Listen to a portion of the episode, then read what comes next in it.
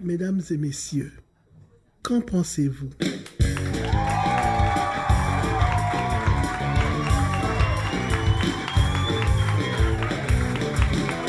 Le 12 juillet 2022 ou le 26 septembre, c'est selon.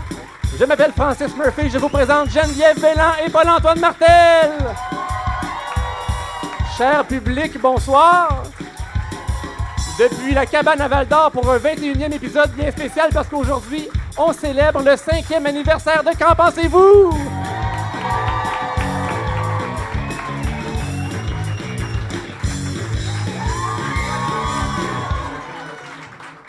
C'est magique, même après cinq ans. Euh, mais vous devez le savoir, tout le monde, après cinq ans, qu'en pensez-vous? Euh, pour prendre la parole, il faut en premier exprimer une opinion absolue.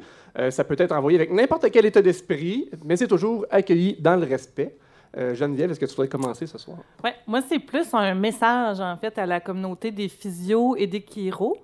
Juste pour qu'on soit tous à la même place, les exercices à la maison, on les fait pas.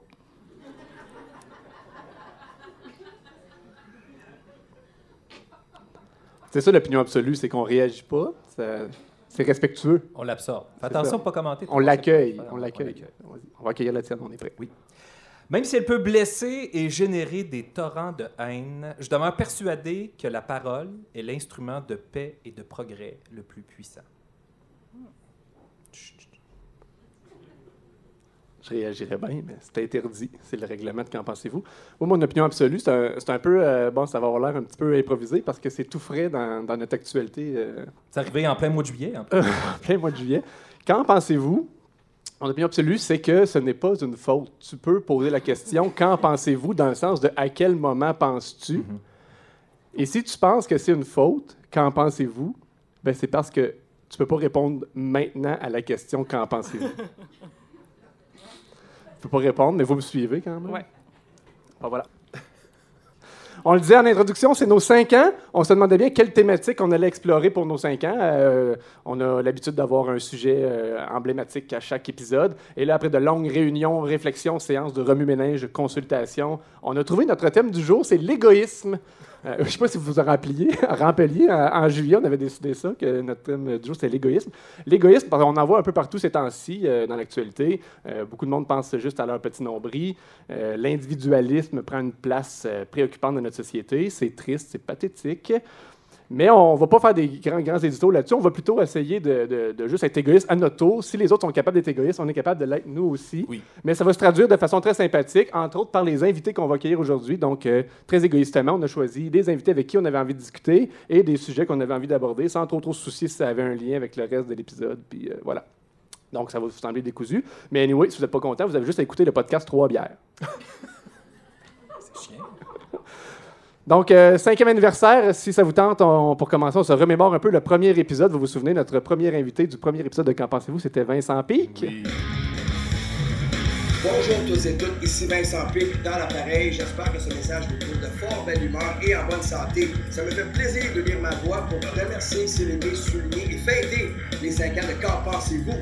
J'en ai pensé que du bien dès le début. Ça fut un honneur, sur invitation de Geneviève, de participer à l'émission inaugurale. Il y avait dans cette salle cet après-midi-là une exubérance et une attente qu'on sent dans les shows rock, les meilleurs en tout cas. Et vous avez livré avec l'aplomb des professionnels. Je vous en souhaite plein, plein, plein, plein d'autres. Et au plaisir de se revoir à Val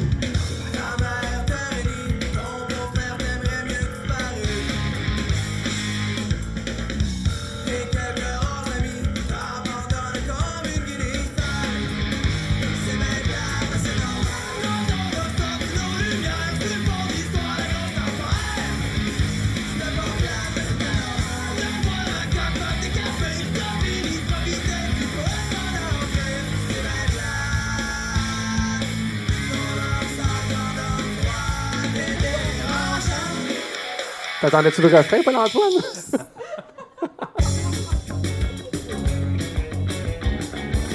Je, tu, elle.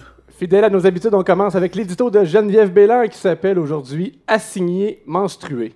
Chaque personne pubère, assignée femme, traverse tous les mois, pas de flotteur, une mer de fluctuations hormonales. Même si le cycle menstruel, qu'on réduit souvent à des pertes de sang et de patience, est un phénomène à la base même de l'humanité, il demeure à ce jour trop, peu considéré. Véro qui se mêle d'un enjeu de société. C'est le symptôme ultime que ça branle ou qu'a bien, bien chaud. La femme qui te fait payer au DEP avec le sourire, l'autre qui enseigne patiemment les polygones à tes enfants, ou encore celle à qui tu contestes un, un ticket que tu méritais, gère potentiellement au même moment une douloureuse endométriose, un trouble dysphorique prémenstruel, une infection urinaire, une sécheresse vaginale, une périménopause, des ovaires polykystiques, des fibromes utérins, une beurrée de canestin ou une divocope bien pleine. Parce qu'après tout, un mardi, ben c'est un mardi. tu te demandais pourquoi les femmes s'achètent des chandelles aux huiles essentielles à 50 pièces et s'organisent des cercles lunaires de cacao sacré? Ben, c'est ça. Le cycle menstruel est un parfum complexe avec en note de tête des odeurs de chaos et quelques fines touches de préoccupation. Toutefois, bien comprendre une chose la rend soudainement moins intimidante, pouvant ainsi la faire passer d'anxiété à simple charge mentale. Tous les gains sont importants. Afin de nous aider à aborder différemment les changements hormonaux et leurs impacts physiques et psychologiques, explorons avec toi, ma chère menstruée, les quatre phases de ton orage mensuel. D'abord, la phase menstruelle. Ces nombreuses nominations édifiantes, telles qu'être patché ou dans ses crottes, ne sont pas sans rappeler le malaise collectif à utiliser les bons mots pour identifier ton crash d'estrogène et de progestérone. Tes règles qui durent en moyenne une semaine incluent possiblement un bon 24 à 48 heures de douleur aiguë, aussi insultante que l'épaisseur des serviettes maxi de nuit. Je te recommande d'ailleurs, si possible, de combiner tes menstruations à un isolement COVID. À la fin de tes écoulements taxés roses, tu reprends une puff d'estrogène pour accueillir ton printemps, la phase folliculaire. Pendant cette période préovulatoire, ton mental est clair ton énergie et ta confiance augmentent. C'est le temps de clencher. Go, rappelle Statistique Canada, lave ton micro-ondes, va refaire ton profil d'investisseur à la banque. Mais méfie-toi, Stéphanie, des impulsions qui t'engagent à long terme. Va pas scraper ton été avec la gestion d'un potager aussi exigeante que le dressage d'un bébé chien carencé. Éventuellement, ta belle énergie atteint un pic, tu rayonnes. C'est la phase ovulatoire. Tu as envie de changer le monde pendant deux jours. Prise en otage par l'émerveillement, tu émets des ultrasons stridents à la vue de ce petit nuage trop cute. Cet effet secondaire étrange est là pour te rappeler que tu es potentiellement fécondable. Oui, c'est un nuage bien normal. Puis, soudainement, tu hésites à entamer un pot d'humus à consommer dans cinq jours après ouverture parce que ça te met comme trop de pression. C'est ton automne la phase lutéale qui commence. Tes taux d'estrogène et de progestérone déclinent et tu peux te sentir inondé par une averse de culpabilité basée sur absolument rien pantoute. t'as pas que ça un abri imaginaire imperméable aux attentes, euh, garde-toi de magnésium et répète un mantra qui te rappelle que tes émotions sont valides. Tu as le droit de pleurer parce que, oui, tu l'aimes, ton chandail, mais... Ah, en tout cas, laisse faire et revient ton hiver. On sort la coupe et les bobettes padées. Le mystère féminin dans le genre incompréhensible, sans le côté euh, le fun énigmatique, c'est que chaque humaine peut vivre tous ses effets dans une intensité inconstante variant entre 0 et 1 million. D'ici l'arrivée d'un congé menstruel au Québec, les femmes continueront souriantes de servir l'économie, comme si leur utérus hémorragique ne générait pas de douleuses contractions pour expulser un endomètre par voie vaginale à grands coups de flot et de cailloux. Il est certainement temps de cesser d'invisibiliser ce que traverse près de la moitié de la population et de normaliser la phrase Hey, on s'en reparle-tu après le jour 3 Maintenant que vous avez tout compris, auditeurs et lecteurs, merci de continuer de faire comme si tout vous échappait. Geneviève Bélan, mesdames et messieurs.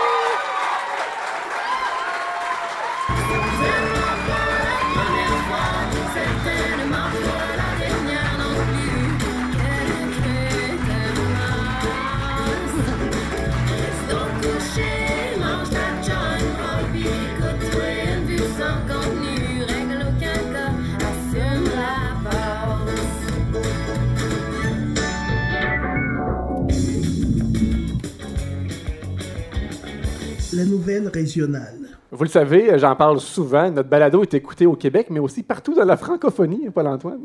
Au Luxembourg. C'est tout? etc. Juste qu'on soit écouté au Luxembourg. Je sais pas. Je savais même pas que ça existait pour vrai. Si je ne me trompe pas, on a commencé à faire des bulletins de nouvelles régionales à l'épisode 9. là. C'est le- à l'époque, on faisait des saisons. et, et oui, à chaque saison, on introduisait des nouveaux segments. On faisait plus qu'un épisode. c'est ça.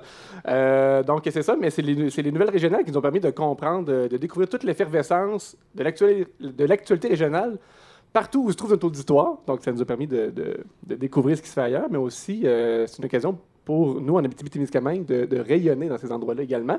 Et euh, on n'a jamais fait de bulletin de nouvelles sur notre région. Abitibi-Témiscamingue. Donc, aujourd'hui, on va aller dans le très, très, très local. Voici les nouvelles de juillet 2022 du quartier Notre-Dame de Rouen-Noranda.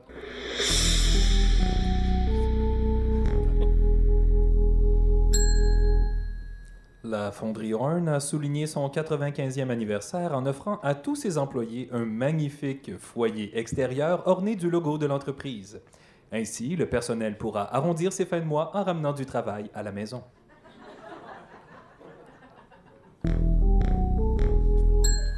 La ville de Rouen-Noranda amorce la deuxième phase des travaux de verdissement du quartier Notre-Dame, situé à proximité de la fonderie Horn, où, pour ceux qui ne le savent pas, on y brûle la roche puis des tonnes de bons.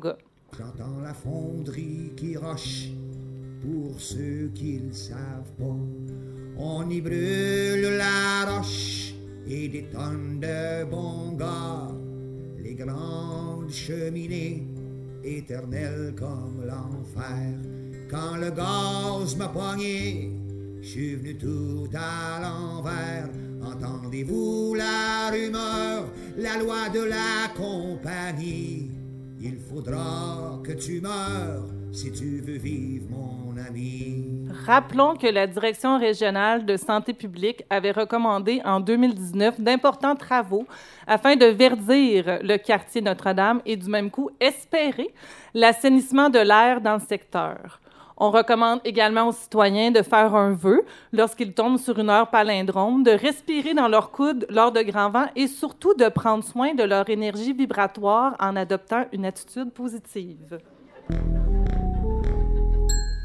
Le ministre de l'Environnement, Benoît Charette, repousse les limites du pragmatisme si loin qu'il faudra attendre la mise en service du télescope James Webb le mois prochain pour en voir le bout.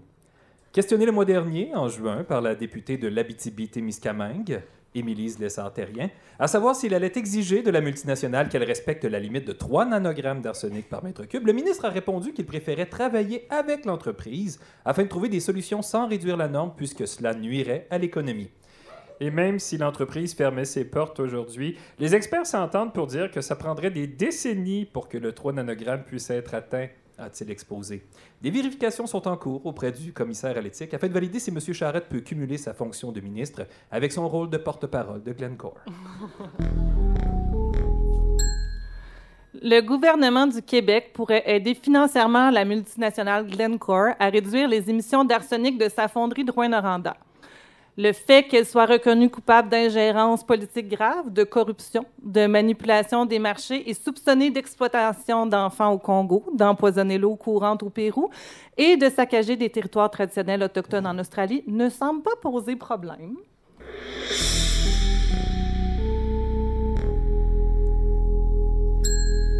Bon 5 ans, qu'en pensez-vous?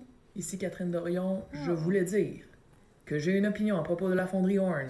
Que, sais, on dit toujours que les petits mangent pas les gros. Ben, c'est faux.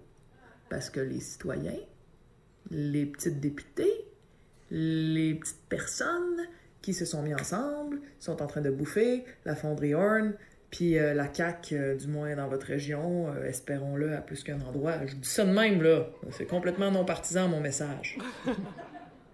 Représentant qui tu es? MC. Et tu quoi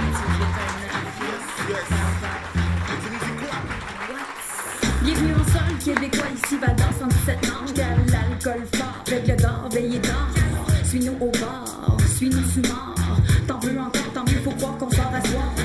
Gros snack, au quattro, on se tape une fois trop. Hell the back, au bafio, shot de jack, c'est c'est le gros ready pour le party. Johnny at the Dundee, sois gentil pis ça finit freaky. Winnie, Bernie au VIP. Next show, shot, tout for shot. Déposé pour oser closer blessé. 100 villes. Que se passe-t-il? La place que ça brasse, quel le style. La rive y a plein d'étoiles. Une nature qu'on paye en toi. Je trouve mes amis, ma famille. Pour que la vie ça brille. Man Valdor, tu sais que je t'adore. Femme de la mort et encore. Restez bang, les va t'asseoir. Je suis la femme des cités d'or. 5-4-4, j'ai chillé avec les gars du 4 à 8, en pris dans le 8 à 9. Collaboré avec Hip Hop dans le 4 à 6. De la bien belle visite. Maniaque d'écriture depuis la tendre enfance, genre de fille qui a demandé une dactylo pour Noël à l'âge de 8 ans à la place d'un Nintendo. Sa passion et son talent avec les mots la suivent depuis toujours. Elle s'est fait remarquer comme rappeuse avant de se, réorienter vers l'humour. Une fille de chez nous qu'on n'a pas vue depuis bien longtemps, mais qu'on est heureux d'accueillir. Marie-Ève Saucier est avec nous! Hey, allô?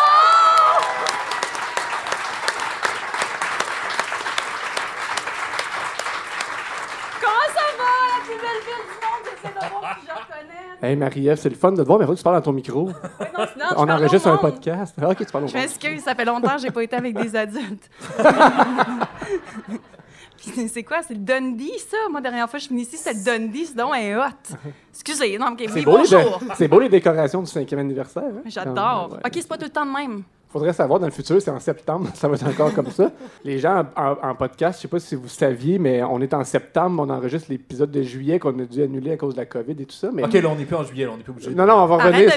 c'est- juste une parenthèse temporelle pour dire au monde que Marie-Ève est à Montréal. Elle a accepté de, de- de prendre l'autobus euh, avec notre commanditaire Autobus Maheu qui a décidé de, de- de lui offrir le voyage ici avec ses, ses deux enfants en plein été pour venir nous rejoindre pour l'épisode qu'on a dû annuler. Donc, ça, ça y a fait un bel aller-retour d'autobus comme un peu pour rien. Avec deux enfants. Avec deux enfants. en Le rêve. Oui, c'est ça. Non, mais c'est pas grave parce que euh, avec les autobus Maheu, on voyage confortablement et en toute sécurité avec les sièges inclinables, munis de prises électriques pour euh, continuer ses travaux en toute quiétude. Oui, bien sûr. Désolée, je t'ai interrompu. Non, c'est parfait. c'est- J'aurais pas fait mieux. On remercie notre commanditaire. Il est où? C'est qui, Monsieur Maheu? Allô, merci tellement. Pour vrai, j'étais bien pour m'en venir. OK, j'arrête pas de t'interrompre. Oui, vas-y. Mais, euh, mais tout ça pour dire qu'on on avait comme. On s'était dit, ben, too bad, mais qu'on fasse l'épisode, Marie-Ève, elle voudra sûrement pas revenir une deuxième fois, puis tu étais la plus emballée de tout. Donc, Ben une, oui. une deuxième fois, merci de t'être euh, tapé le voyage en autobus. Merci de m'avoir reçu, mais en plus, joke extra, euh, quand je suis arrivée la première fois au mois de juillet, c'est le jour même du spectacle. Il me dit, ben là, c'est annulé à cause de la COVID. Fait qu'on retourne à Montréal, moi puis les enfants, et on a pogné la COVID à Val d'Or. On a vraiment pogné le Souvenir impérissable. Oui, on écrit ça dans le livre de bébé. Là, tout. Qu'on ne rouvre jamais, hein, quand même. Non, pour Après vrai. 18 mois, oublie ça. Marie-Ève, en introduction, on a entendu. un- euh, je m'excuse de vous ramener. là. Oui, J'avais fini de faire d'autres choses sur mon ordi. fait que On occupait la foule pendant que tu... ça n'a pas paru, j'aurais pas pu en parler. Euh, en, en intro, on a entendu un extrait de, de- de- de quand tu faisais du rap, ton, ta carrière qui, on- je pense, n'existe plus. On n'entend plus parler. MC La Sauce, est-ce que c'est mort? euh, yeah, it's dead, bro. Est-ce qu'on peut en parler quand même, juste pour mettre les gens en contexte, les gens qui nous écoutent ou les gens qui sont peut-être des fans depuis les tout débuts de Marie-Ève Saucier? Par applaudissement. Il y en a? Il y en a? Fait que ça, c'est une des raisons pourquoi je rappe. Mais sans blague, c'était comme. euh, le temps que ça a duré, c'est c'est parti fort quand même. Tu avais été repéré par, euh, par Shafik, si je ne me trompe pas, de Locolocas. Qui, qui que. Hey, l'opinion absolue, c'est vrai, t'as pas le C'est le parler. titre d'un- d'une de mes tunes de rap. Opinion absolue? Non. fais, fais un rap, pas ton opinion absolue. Non. Non, non. Non. On ne commencera pas ça, mais c'est vrai, tu une opinion absolue, je m'excuse. Oui, moi, je pense qu'il devrait y avoir un système d'alarme sur toutes les pintes de lait qui, qui est relié directement au poste de police. Fait que quand quelqu'un boit direct de la pinte, ben, il, il se fait arrêter puis il passe 10 ans dedans. C'est ça l'affaire, c'est qu'on peut pas commenter les opinions Ils ont-tu le droit de rire un peu? Non. OK, mais là, il y en a qui ont ri. Fait qu'on disait, euh, le rap, euh, Shafik de Locolocas t'a repéré, euh, t'as sorti un album, t'as Non, fait des ben, spectacles. oui, je l'ai, ouais, je l'ai sorti en temps. C'est que, tu sais, moi, j'ai- je voulais même pas faire ça. Je- je- j'avais, une webcam, puis euh, MySpace venait de sortir, puis je travaillais dans un bar, puis, tu sais, je finissais tard, je finissais pacté, puis là, je sais pas, un moment donné, il y avait une soirée où il y avait des, des petits yo de Laval qui m'avaient fait chier. Fait que là, j'avais fait comme, un- je m'étais downloadé un beat sur LimeWire. Puis, euh, j'avais comme fait un freestyle par-dessus avec ma webcam. Puis euh, j'ai mis ça sur MySpace. J'ai aucune idée pourquoi, tu sais, ce que tu fais quand tu es sous des fois. Puis euh, une couple de jours plus tard, euh, Shafik, il m'écrit, puis il est comme « Hey, c'est bon ce que tu fais. » Puis moi, je suis comme « OK, ouais, il y a quelqu'un qui s'est créé un faux profil sur MySpace. C'est Tom de MySpace qui me niaise. Les plus vieux comprennent. Puis euh, après deux fois, ben c'est ça, je suis allée, puis c'était le vrai. Fait que là, on, on a eu du fun. J'ai fait les francopholies euh, deux, trois fois. Ça, j'étais allée représenter l'Afrique, le, le Canada en, en Afrique dans, un, dans une tournée de rap. Parce que représenter l'Afrique, c'est un gros défi quand même. oui, c'est ça. C'est un. Aujourd'hui, aujourd'hui, ça passerait moins Non, bien. J'avoue. Mandat Trudeau. Mais c'est très cool, t'es vraiment allé. Ouais, non, mais oui, oui, c'était vraiment le fun. On a passé deux semaines là-bas, puis on, c'est- tu sais, c'est aussi l'échange de culture, c'était vraiment cool. Puis on a refait mes- une coupe de mes tunes dans leur langage aussi, le Wolof. C'était vraiment hot, tu sais, fuck you, esti en Wolof, là. C'était hot, je sais pas s'il y en a qui connaissent un peu mes chansons, mais mon gros hit, c'était fuck- Est-ce que j'ai le droit de dire des gros mots? Oui. Oui, oui. OK. Fuck you, esti, c'est ça en Wolof, c'était vraiment le fun. Puis euh, c'est- on- c'est- on- je parle encore avec ce monde-là, puis c'est vraiment cool. Mais c'est pas quelque chose que, tu sais, c'est une belle expérience que j'ai, j'ai- tu sais, je garde un super bon souvenir, mais je me serais pas vue aujourd'hui en train de faire ça, tu sais, avec deux enfants, là, yo yo, what's up, tu sais? Fait que non. Fait que, tu sais, C'est j'ai- une parenthèse weird, mais le fun. Oui, complètement. Puis c'est quelque c'est ça, je regrette absolument pas. Puis tu sais, j'ai hâte de parler de ça à mes petits-enfants quand avoir 86. là. Moi, dans mon temps, je me plains, je suis la chose. J'ai j'ai super ça, c'est super le fun. Puis, qu'est-ce qui, euh, qu'est-ce qui s'est passé entre le, le- le rap ou euh, la fin du rap puis l'humour, là? Tu sais, si on fait un... Euh, deux enfants. Euh, j'ai, je, travaille dans des cliniques vétérinaires. Je suis retournée dans les bars. J'ai travaillé dans les bars vraiment longtemps. J'adore euh, tout ce qui est bar. euh, les cocktails, la mixologie, c'est vraiment une grosse passion pour moi. J'ai fait ça. Qu'est-ce que j'ai fait donc? Mais- Ça, on dirait Mais pourquoi l'humour? Comment c'est arrivé? Ben, t'étais déjà un peu euh, Drôle. là-dedans. Mais non, mais même, moi, je t'ai vu, j'ai vu euh, ton show, ou un, un des shows franco, un frima, puis d'ailleurs, des fois, tu sais, c'était pas tout le temps clair, là, la, la proposition, mais t'étais super bonne sur scène, puis tu sais, je me souviens que t'étais très drôle. Il y avait des tunes que c'était pas ça l'objet, là, c'était pas de faire rire, t'avais même des sujets super euh, Ouais. tough, là. Ouais. que- Mais tu sais, t'as toujours été dans, dans t'as toujours été dans l'humour, dans l'impro, pour vrai, t'as fait de l'impro ici, t'étais. C'était pas décalé là, comme vraiment, projet, c'était- pas, euh, tu sais, ça avait pas aucun lien euh, du tout avec ce que t'étais. Non, c'est ça, c'est clair. J'ai toujours aimé euh, être un peu niaiseuse, là, tu sais, dire des niaiseries, écrire des niaiseries. J'ai toujours aimé être un peu conne. Mais j'ai c'est ça, j'ai toujours. Fait que, tu sais, je me Je trouve que je l'avais mieux amené.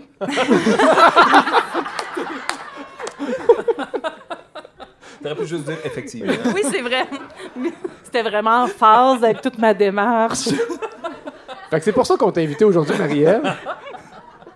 Donc, messieurs, dames, montrer que Geneviève est plus intelligente que moi. C'est comme un rôle de faire valoir. non, non, blague à part. Marie-Ève, on t'a invité. Euh, t'as, t'as fait beaucoup de routes, donc on veut que tu passes toute l'émission avec nous. C'est donc bien fin, merci beaucoup. Sens-toi à l'aise d'intervenir tout le long de l'émission. Parfait. C'est comme une chroniqueuse, euh, comme un chouchou, je sais pas comment on appellerait ça, sans, sans copier les autres émissions. Là, mais, Dans votre face, tu- les autres invités. C'est Mais... ça! T'as fait plus de kilomètres, t'as le droit. Yeah.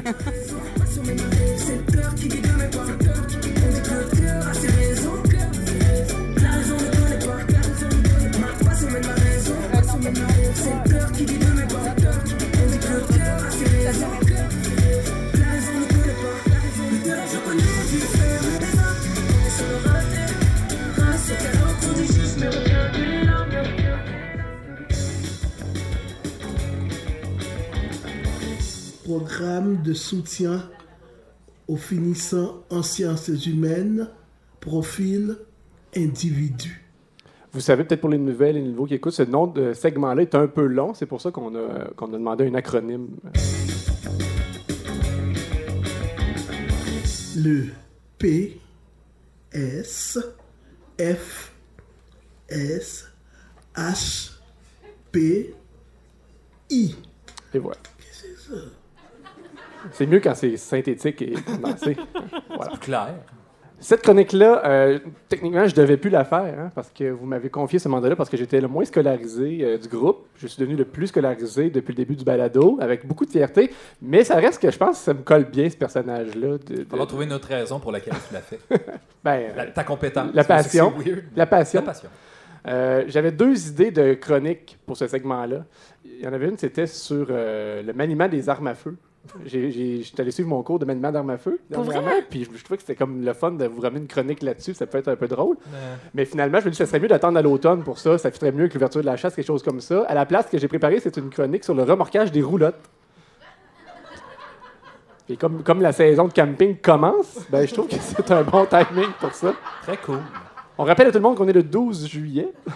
Ah oui, c'est vrai.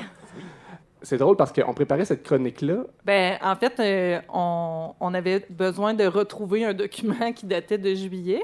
Puis là, j'étais allée fouiller dans le drive de Qu'en pensez-vous? Puis j'ai trouvé un extrait qui se collait parfaitement au thème dont euh, j'avais que dont je me souvenais plus du T'en tout de souvenais l'existence. Non, tu t'en rappelais? Ben oui. Puis C'était un enregistrement C'était impérissable, sonore. On a failli scraper la roulotte de moi puis Paul-Antoine qui essaye de piner la roulotte l'Héroparc. En tout cas, c'est pas un référent pour tout le monde, Puis on s'est enregistré en train de faire ça pendant comme une demi-heure.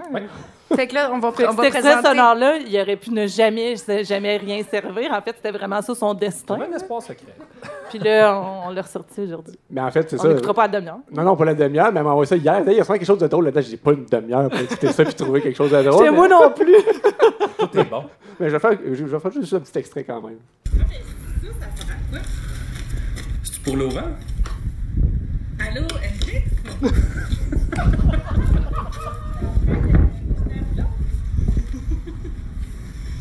là, j'ai juste une petite question.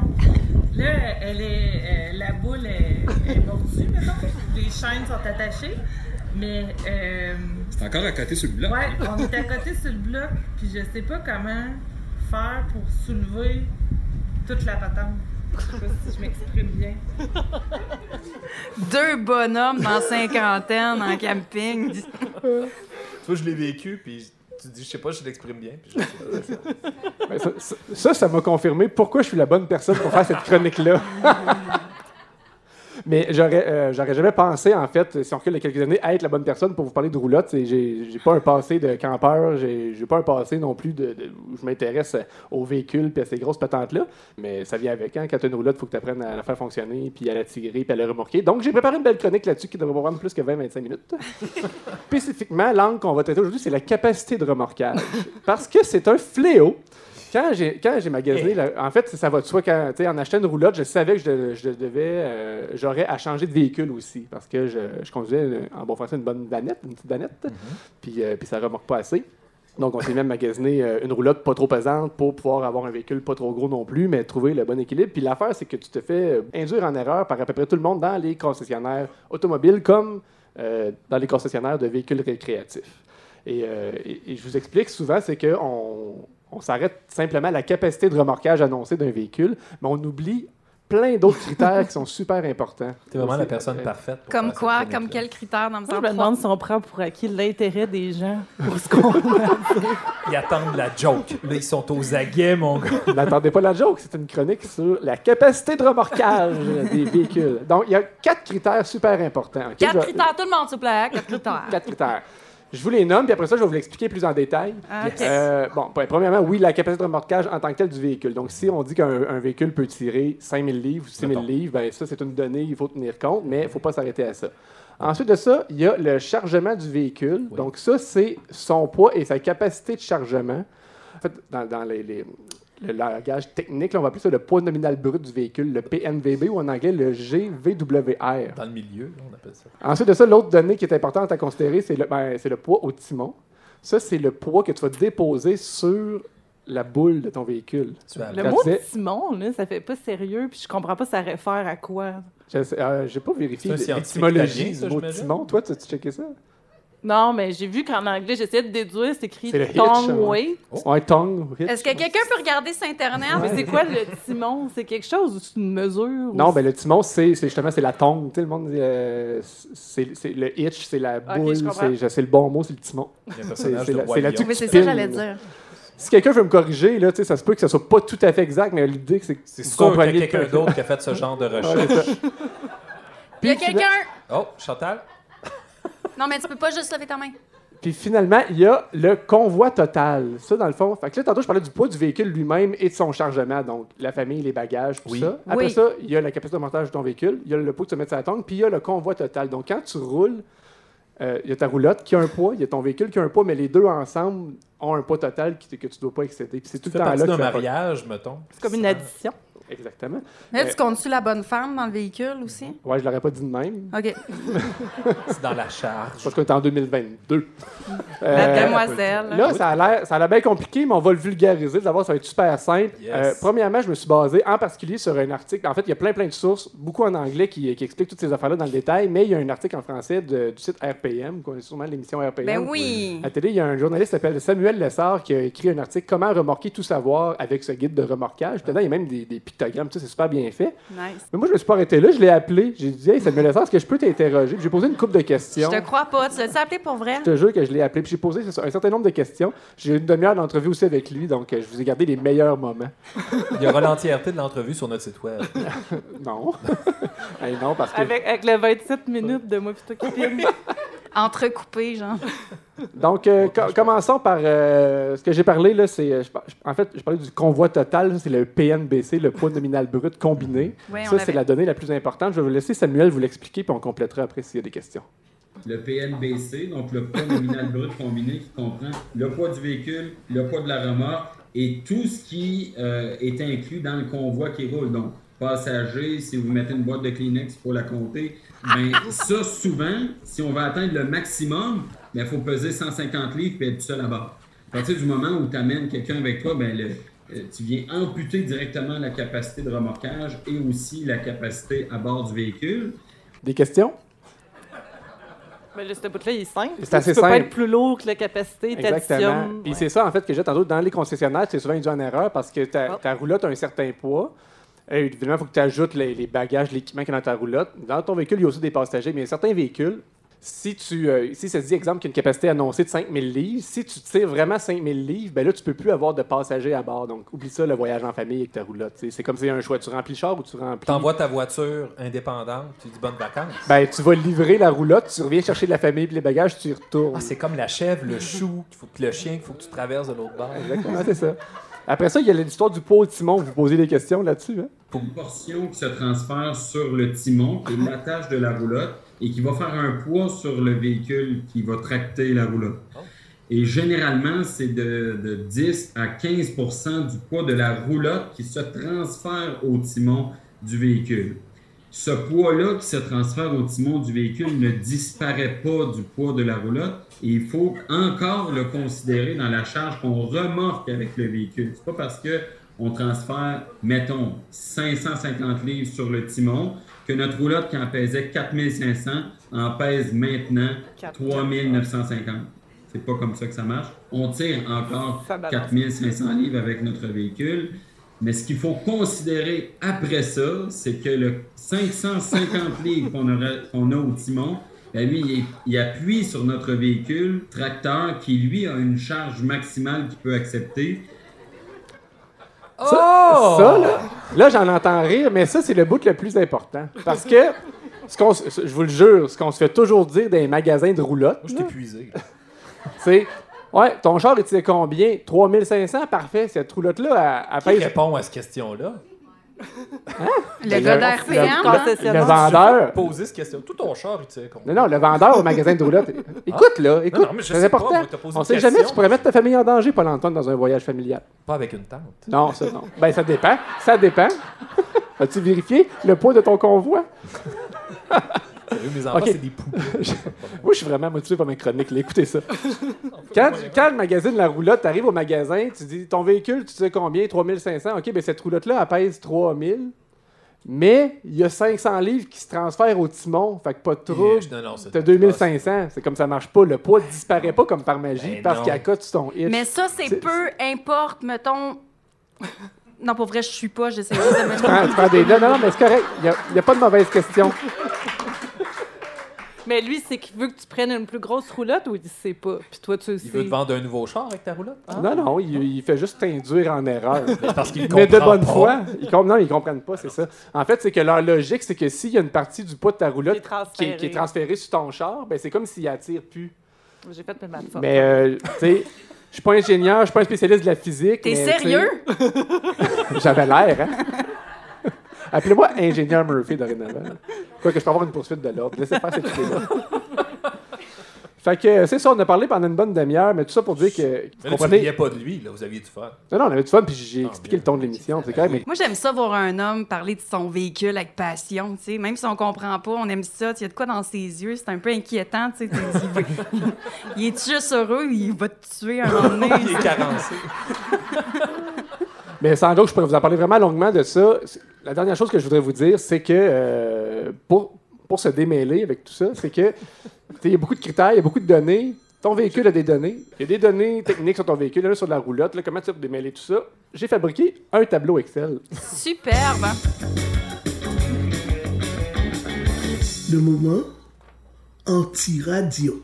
Donc, j'ai fourni mon, euh, ma feuille Excel à Paul-Antoine et Geneviève, euh, qui, euh, qui, dans le fond, comprend la liste de critères autant pour le véhicule tracteur que pour la roulotte qu'on tire. Et là, euh, avec euh, quelques formules, ça va nous dire si on respecte l'ensemble des critères. Donc, euh, on s'excuse pour les gens du public et les gens à la maison, euh, ils peuvent pas voir parce que c'est moment anti-radio, mais il y a des petits crochets verts quand c'est correct, il y, a des, il y a des petits X rouges quand c'est pas correct. Fait que dans ma simulation, on voit que je veux tirer une euh, Apex Nano 208 BHS et, euh, et on, on simule si on veut l'essayer avec un Nissan Pathfinder ou un Honda Pilot, qui sont des véhicules, on pourrait dire de la même gamme, des, des, des VUS 3 rangées, mais VUS de taille intermédiaire. Tu avais l'intention de t'acheter un nouveau véhicule ou. euh, Non, mais ça, c'est fait parce qu'on n'a pas eu le choix, parce que la vanette ne tirait pas suffisamment. Mais on va, quel véhicule acheter? C'est Ben ça la question qu'on se pose. Mais je trouvais que c'était aléatoire. Pourquoi un 2017, un 2020? C'est celui que tu avais, C'est les celui que véhicules qu'on a voulais? l'option d'acheter, c'est Ok. ça, exactement. Ou c'est Arrêtez de poser des questions, ça me mêle plus. World problem. Avez-vous des questions sur le tableau Excel, là, Paul-Antoine et Geneviève? Les formules, mais non, c'est correct. Il y a beaucoup de données. Moi, ce que j'ai retenu, c'est PNC divisé par RPM fois voiture, euh, exposant traction égale Pierre Curzi. j'ai fait le calcul. Est-ce que est-ce que tu as pesé l'ensemble de ta famille dans le but d'avoir le chargement du véhicule? Oui. Tu dis, les enfants, hop, ça balance. papa Non, va je, je suis allé d'une estimation conservatrice. Pour être certain qu'on ne soit pas mal pris. Parce que je trouve ça important de voyager en sécurité. Si vous le voulez bien, pour tester cette, euh, cette, cette formule Excel-là, il y a- il y, aurait peut-être quelque chose qu'on. Correspondance. On a reçu du, euh, du- un message, je vais dire du courrier, ça serait exagéré. On a reçu un message texte d'Alexiane, Paul-Antoine. Oui! Ben, c'est moi qui fais la voix d'Alexandre.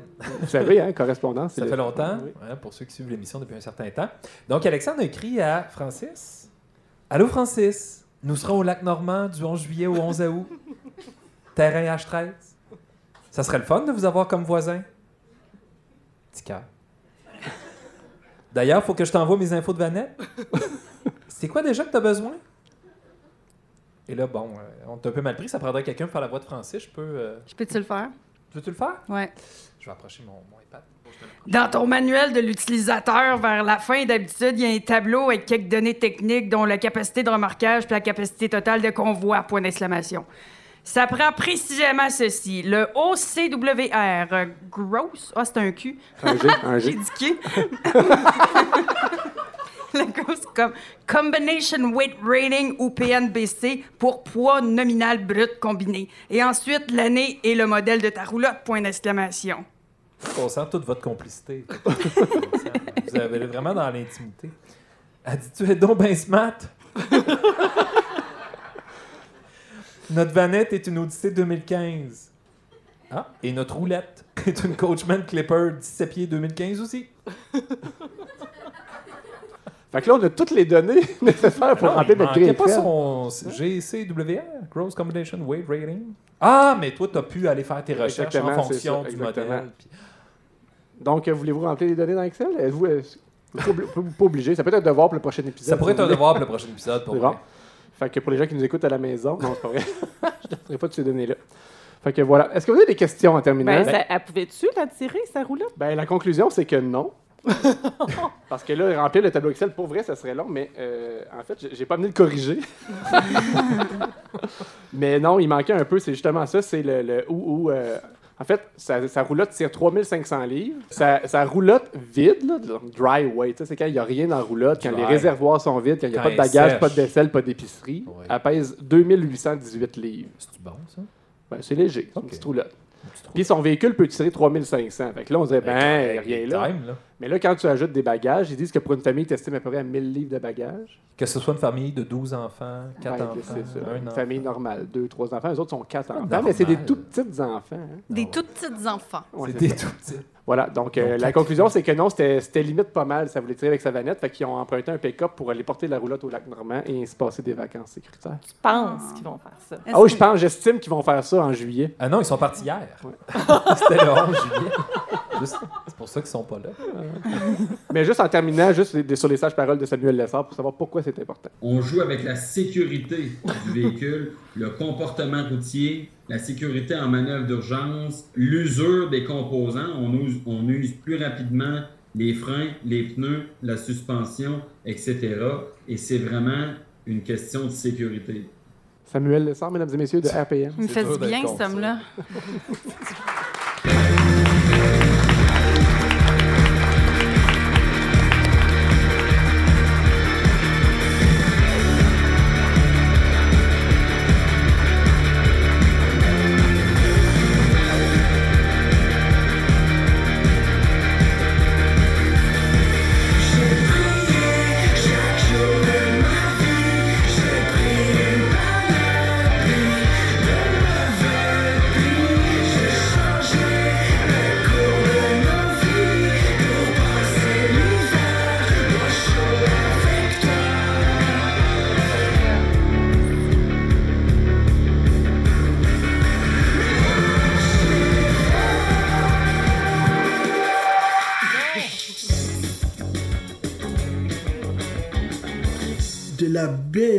visite. Elle vit à Rouen-Noranda et aime les projets et l'action collective. Après avoir été travailleuse autonome pendant 15 ans dans le secteur culturel et social principalement, elle dirige maintenant le collectif Territoire, un organisme qu'elle a cofondé et qui est derrière le projet de réhabilitation et de mise en valeur du lac Cisco. On accueille Geneviève Aubry. Merci. Là, je ne ferai pas la même erreur deux fois. Ça fait une opinion absolue pour parler à qu'en pensez-vous? Et euh, ce serait important que tu la nommes tout de suite. J'en ai deux. Deux? On a besoin de plus d'amour. Il y a beaucoup trop d'opinions absolues.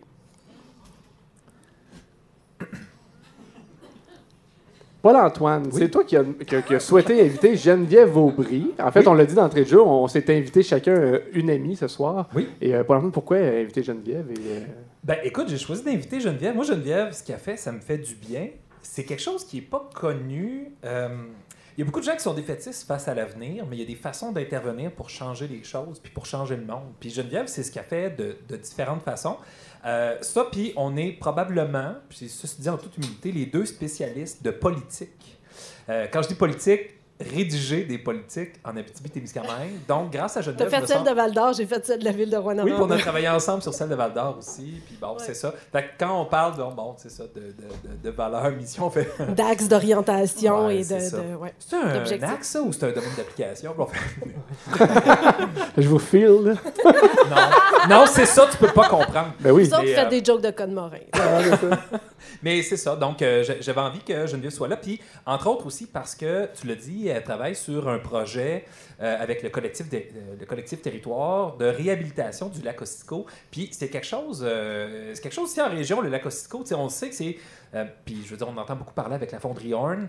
On sait que c'est un lac qui est très, très pollué. Puis, on pourrait juste juste lancer la serviette puis dire il n'y a rien à faire avec ça. Mais non, il y a des choses qu'on peut faire. Il y a espoir. Puis, dans le fond, l'initiative qui a été mise en place met en commun toutes sortes de forces. Puis moi, je trouve ça totalement admirable. Ben là, ma parenthèse est faite de moins en moins, mais Je voulais hein, juste je dire, parce que Francis, il a dit qu'on s'était invité chacun une amie, mais je voulais juste préciser que c'était pas une contrainte, Non. que ce soit une femme. Des fois, c'est des fois c'est un choix. Je veux juste te dire. Et des fois, ça C'est arrive parce que des naturellement, personnes c'est sont pertinentes, puis c'est pas parce qu'on cherche à équilibrer quelque chose, parce que c'est des personnes intéressantes. Non, c'est juste la rigueur. euh, Moi, rigueur. Orthographique. Non, non, mais en, en termes Ouais, d'accord de, de genre. Euh, Geneviève, Geneviève? Oui. euh, tu nous as invités, moi et Geneviève, d'ailleurs, Francis aussi, mais il n'y avait pas le temps, à, à faire, euh, à faire quelque chose de weird. Ça, ça- ça va montrer peut-être aux gens un peu à quel point on vit dans des sphères un peu parallèles dans nos vies. Mais Geneviève, tu as organisé un événement avec le collectif Territoire qui s'appelait Territoire en transition. Territoire en transition. Il y avait des initiatives de transition écologique d'un peu partout au Québec. Qui étaient représentés, même des gens d'Acadie. Même de l'Acadie, oui. Il y avait, euh, il y avait le monde du Grand Dialogue du Saguenay-Lac-Saint-Jean. Il y avait le Living Lab euh, de- du Cégep de Rivière-du-Loup. Les gens de Ré... Imaginons la péninsule acadienne autrement. Euh, il y avait aussi un groupe de la Côte-Nord puis de la Gaspésie. Puis tu vois, quand, quand on reçoit, mettons, euh, une équipe euh, de hockey de Québec, on en entend un petit peu plus parler, là, parce que Ouais, c'est du ouais. hockey junior, c'est des adolescents qui jouent au hockey, puis c'est important. Mais moi, je trouve qu'il y avait peut-être quelque chose là qui aurait pu nous apprendre. Mais, Mais c'est quand là, on fait la prog d'un événement comme ça, puis qu'on a toute Oui. notre équipe, puis on dit, OK, il faudrait aussi mélanger ça avec euh, des moments d'humour festif, euh, des, des moments drôles. Des... Puis là, je dis, hey, moi, j'ai vraiment quelque chose de le fun. j'ai vraiment une idée. Là, je le vois. J'aimerais ça inviter la gang de Qu'en pensez-vous à faire une fausse AGA? Il me semble que ça serait drôle. C'est quoi une AGA? Euh, une Assemblée générale annuelle. OK, C'est merci. ça. D'organisation. Elle a dit AGA, puis il me semble que ça serait drôle. puis- Mais mon équipe a pas été convaincue. Ben, euh, au début, mais ça s'est bien passé finalement. C'est mon moment préféré. Ah, ben, c'est gentil. Mais ça pour dire qu'on avait une série de questions qu'on voulait poser à l'ensemble des délégations.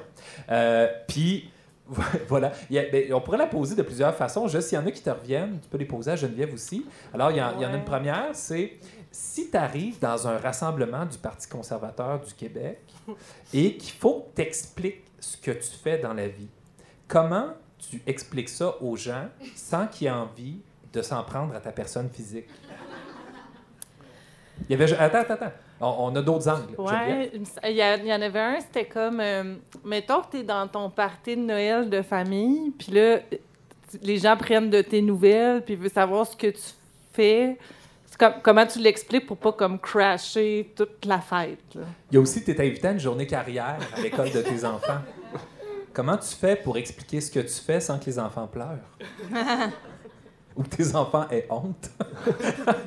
je sais, je le vis. Je- ben, c'est ça. Fait que, euh, si tu avais à nous expliquer ce que tu fais dans la vie, c'est un peu weird. Là. Je sais pas si. C'était juste ça la c'est- question, finalement. hein. Ben, c'était plusieurs questions. On a tous posé ça aux gens de partout à travers le Québec. On était un peu polissons. Puis, euh, c'était un beau Polisson. moment entre nous. Ouais. Je vais le noter.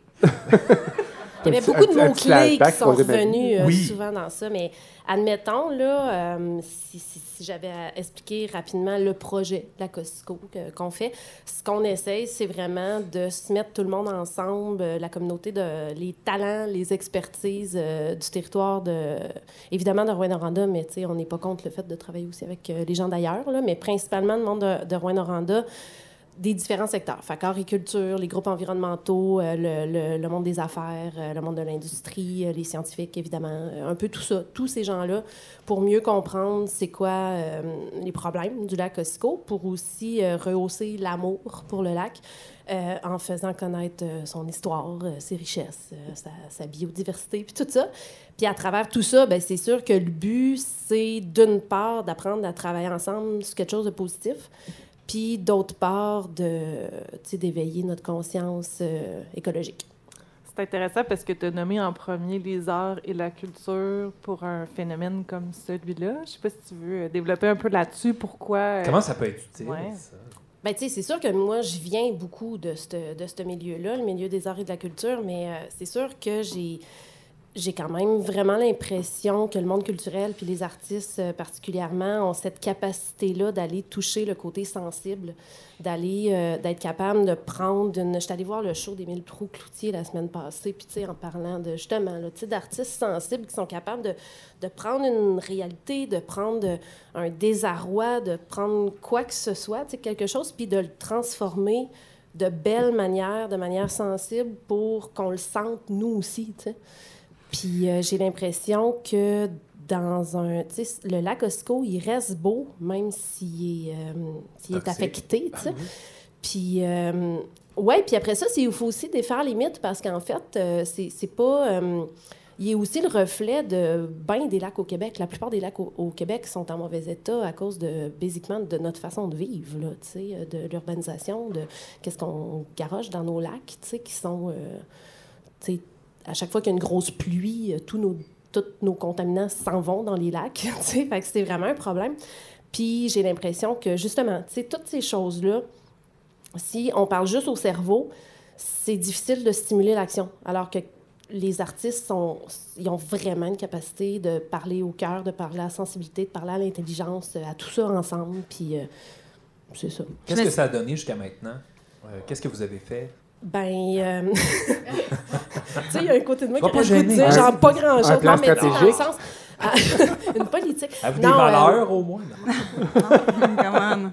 En fait, ce qu'on a fait jusqu'à maintenant, tu sais, je vais te donner un exemple. Une des choses qui est vraiment une de, une de mes fiertés, là, on a fait, euh, on a fait plein d'affaires. On a fait des ateliers dans oui. les écoles, on a fait des projets artistiques, justement. Assume, on a là. fait euh, des îles flottantes végétalisées pour tester si les phytotechnologies, ça, c'est les technologies basées sur les plantes vivantes, là, pour que, aider la nature à réhabiliter la nature. Mais tu sais, est-ce que ça marche, ça, en contexte boréal? Parce que c'est testé plus euh, dans des régions plus au sud. Fait qu'on voulait tester ça, tout ça. Fait qu'on on a surtout essayé de comprendre c'est quoi vraiment les différents problèmes du lac Ossisco pour être capable de comprendre c'est quoi les différentes solutions. Puis là, on est en train de développer plein d'outils puis de manières de le communiquer aux gens pour que les gens comprennent. Parce que, tu sais, tu as un problème qui est complexe, qu'il faut se mettre ensemble pour le régler. Euh, il faut donner l'information aux gens, donner les clés de compréhension, puis euh, aider à travailler ensemble. Tu sais, je pourrais faire le parallèle avec d'autres choses, tu sais, mais c'est comme... C'est ça, c'est- ça qu'on essaie de donner un modèle de comment travailler ensemble. Fait c'est ça qu'on a fait euh, jusqu'à maintenant. Puis, ouais, une de mes fiertés, ça, je voulais dire, c'est le groupe de travail en environnement. C'est un groupe qu'on a monté, qui a 18 personnes sur ce groupe-là, qui sont des gens à la fois justement du, du milieu scientifique, il y a du gens, de- des gens euh, de, de l'industrie, il y a des groupes environnementaux, il y a des citoyens, il y a, il y a des anciens fonctionnaires de l'environnement. Tu sais, Ça fonctionne? ben, c'est ça qui est beau, justement. Ces gens-là sont tous dans un contexte constructif à travailler ensemble, à trouver des solutions pour le lac Osco. Puis je trouve ça vraiment fantastique, tu sais, de, d'avoir une raison comme ça pour travailler ensemble, tu sais. C'est vrai qu'on peut réunir des gens d'horizons différents, même ceux qui ont, euh, comme tu dis, les gens d'entreprise et de l'industrie qui ont peut-être un objectif qui n'est pas le même ultimement, mais sont capables de collaborer d'être sur la même vibe que tout le monde, tu le sens? Ben, tu sais, dans ces affaires-là, il y a une phrase que j'aime bien dire, j'y- crois vraiment, c'est que dans, dans ce genre de situation-là, si tu travailles à trouver le 20% de zones où est-ce qu'on est tous d'accord de manière enthousiaste, là, t'as bien assez de job pour travailler sur, sur ce 20 %-là. Fait que le 80% qu'on n'est pas d'accord, tu t'en occupes même pas. Ben, ça a été Tu l'idée de juste François travailler Legault sur quand il est 20 parti de la CAQ. hein. C'est c'est un grand succès. Comment ça tu vois, il a réussi. Geneviève, euh, moi, je trouve ça fun parce que tu donnes de l'espoir. Il y, a- il y a moyen de travailler ensemble. Penses-tu que c'est une méthode de travail qui est exportable, qui peut être utilisée dans d'autres domaines? Euh, ça serait quoi? euh, J'allais dire, ce serait quoi les conseils? Ça peut-tu surprendre? Mettons, on veut travailler sur un centre-ville, tu sais, dans une ville X, appelons-la val Puis, euh, mais, mais est-ce que c'est quoi la recette? C'est-tu la mise en commun de talents de plein de gens différents? C'est-tu de trouver une espèce d'intention commune? C'est tout ça? Ben, je pense qu'il y a tout ça, mais je pense qu'il y a l'idée de pas être trop pressé, c'est sûr, parce que ça prend vraiment du temps, ces choses-là, mais c'est aussi peut-être de, de poser une, intention qui est vraiment rassembleuse sans parler du comment pour, le, pour, euh, pour commencer, parce que le monde, c'est là-dessus qu'ils vont gosser. S'entendre sur où ce qu'on s'en va. Ça- juste s'entendre sur l'intention, tu sais. C'est quoi notre laisses faire les intention? stationnements. Puis après ça, de rassembler les gens, puis des, des, des faire, puis je crois beaucoup à ça, moi, des faire prototyper, tu sais, de leur sortir des figurines, de la pâte à modeler, des Legos, des, tout- toutes les choses qui sont pas juste des mots. Parce que tu parlais que la parole règle beaucoup de choses, mais la parole, des fois, ça, ça nous écarte aussi, ça intellectualise les choses, alors que des fois, comme juste placer des bonhommes, puis dire ça, si on fait ça de même, tu es tout de suite dans la construction. Des fois, ça évite beaucoup de, de, de, de discussions qui servent à rien. Je sais pas si euh, on a le temps pour un. C'est toi la première personne qui m'a parlé du mot frontière? Objet frontière. Objet frontière. Ouais, ouais, ouais. Tu veux-tu expliquer c'est quoi? Je trouvais ça vraiment euh, intéressant. Ben, c'est notre cinquième anniversaire, Francis. Arrête de stresser. Non, non, je ne stresse pas, c'est parce que, parce que Marie-Ève, elle a m'élevé ça longtemps. C'est correct, je Ah! Non, non, non, mais on va y aller avec l'objet frontière. Ouais. Je suis toujours la dernière choisie. Alors, on, fait, on fait la liste des interventions.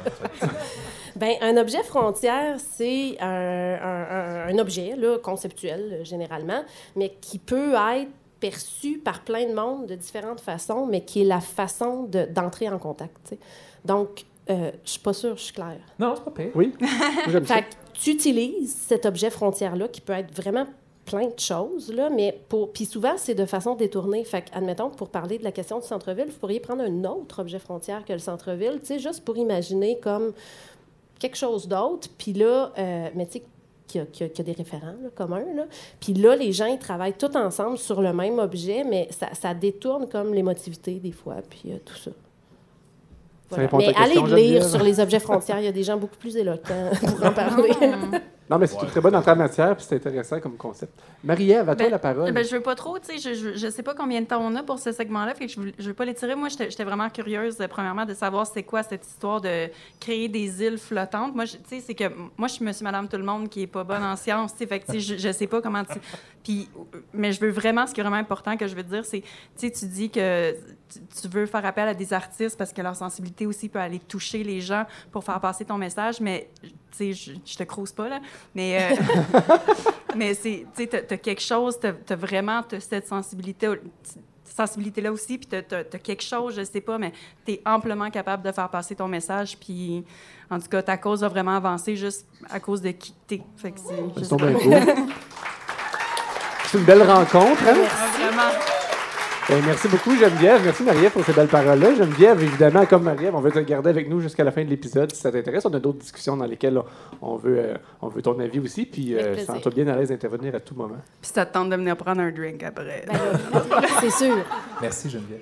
Hey, je veux dire un petit mot, les amis. Pendant Antoine Geneviève, on a une amie euh, qui est avec nous dans le public généralement, Stéphane, euh, qu'on apprécie énormément, qui est arrivé euh, malheureusement un accident, qui ne peut pas être avec nous ce soir. Mais euh, une petite pensée pour Stéphane, tout le monde. Puis c'est juste une coïncidence, mais euh, la prochaine, prochaine extrait musical, je sais que c'est une chanson qu'il apprécie particulièrement. Donc euh, c'est pour lui, c'est pour Stéphane. Ah non. On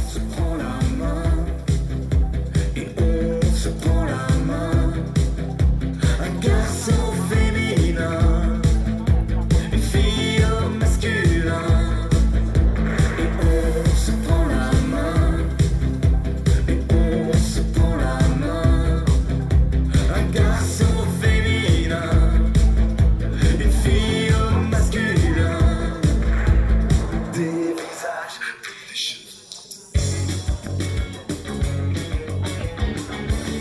Rayon X.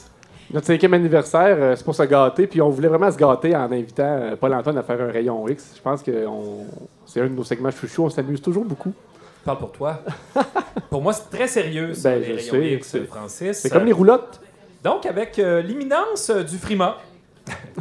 euh, Qui approche à très grands pas. Écoute, à pas bruyant, pourrait-on dire. J'ai choisi d'analyser un classique de la musique québécoise.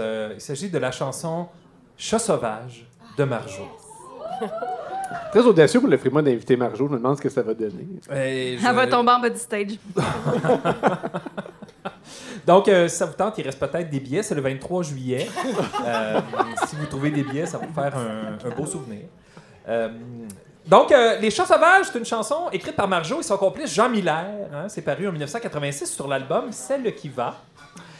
Euh, ils ont vendu 200 000 copies de cet album-là. Aujourd'hui, c'est des chiffres qui paraissent hallucinants. Pareil, vendre 200 000 euh, albums, que ce soit en vinyle, en cassette, en CD, de tout ça. Ça a remporté le Félix d'album de l'année en 1987. Et Les Chats Sauvages, ou, ou- ou je dis Les Chats Sauvages, mais c'est Chats Chats Sauvages. Sauvages, Ouais. a remporté.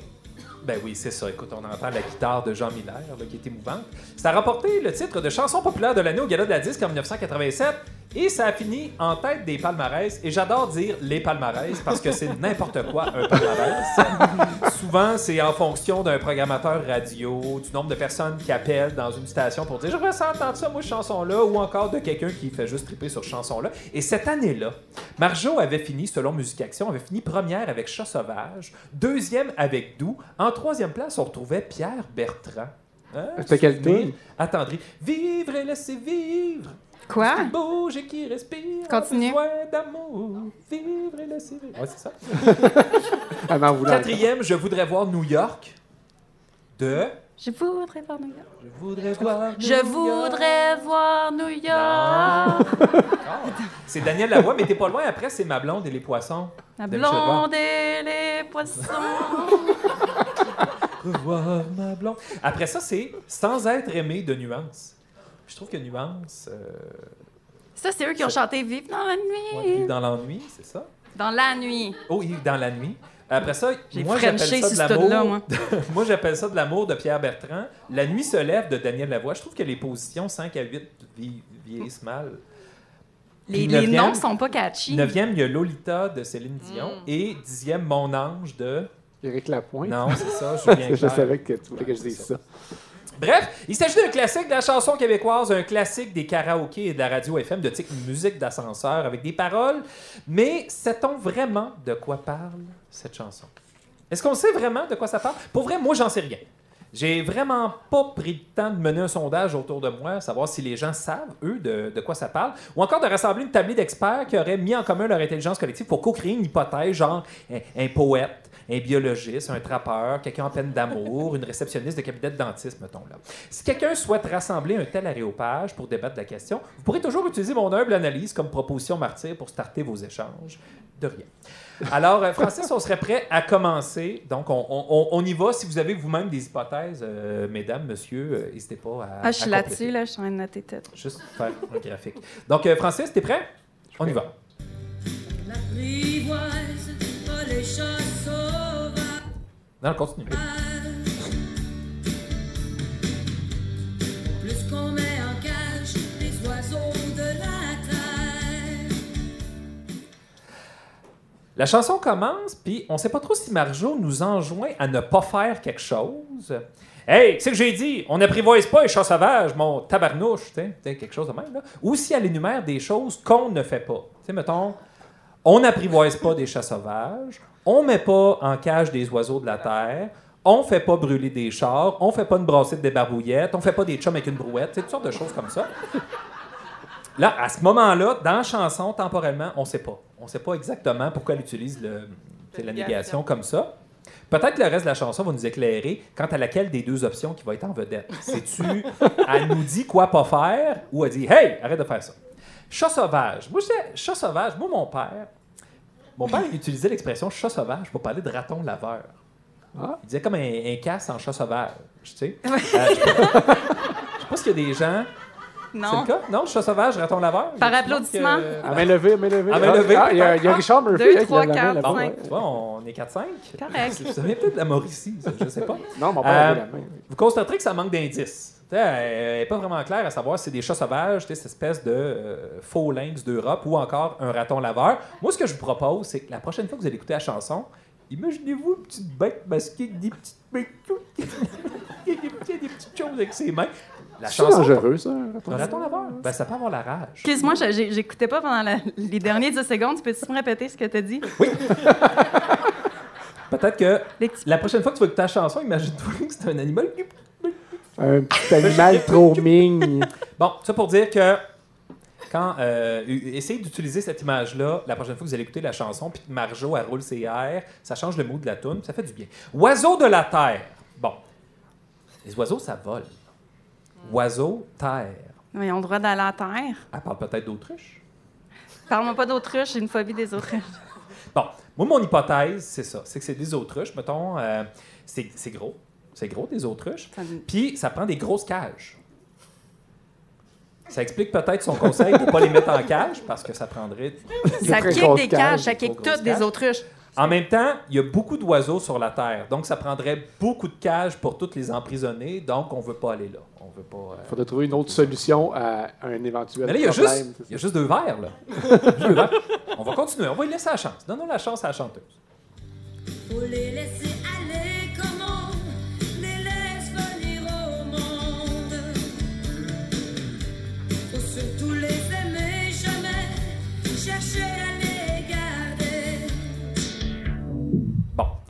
Les laisser venir au monde. Pour vrai, si c'est des chats sauvages, ils restent dans le bois, assez bien cachés. Fait qu'il n'y a pas de mérite à les laisser venir au monde. là. Ça prend pas d'effort particulier. Ça serait de la job, de toute façon, de toutes les trouver, hein, puis de les empêcher de venir au monde, que ce soit en provoquant des fausses couches ou en euthanasiant les petites moments chats sauvages. Ou des- rentre dans le chat. Ben non, c'est ça. Non, non, non, non, non! Reste dans le moment. Pour vrai, elle n'a pas besoin de nous le dire de ne pas le faire. Je veux dire, on on veut pas aller là. Ah. Fait que Marjo, t'as raison, c'est trop compliqué. Laissons-les aller. Fait que là, les aimer, les aimer à cette heure, jamais chercher à les garder. Moi, je veux bien. Moi, je veux bien les aimer, mais ça prend quand même un minimum d'interaction pour m'attacher. Sauf que je peux pas les apprivoiser ni les garder. Fait que là, c'est de la job à aimer, ça, là. Euh, on pourrait juste dire, on s'assac bien des chats sauvages. Ça serait comme la base, ça serait plus simple. On n'aurait pas eu besoin des quatre premières lignes de la chanson. Mais elle fait ce qu'elle veut. Je veux dire, elle y va, elle a gagné le prix. Euh, Continue.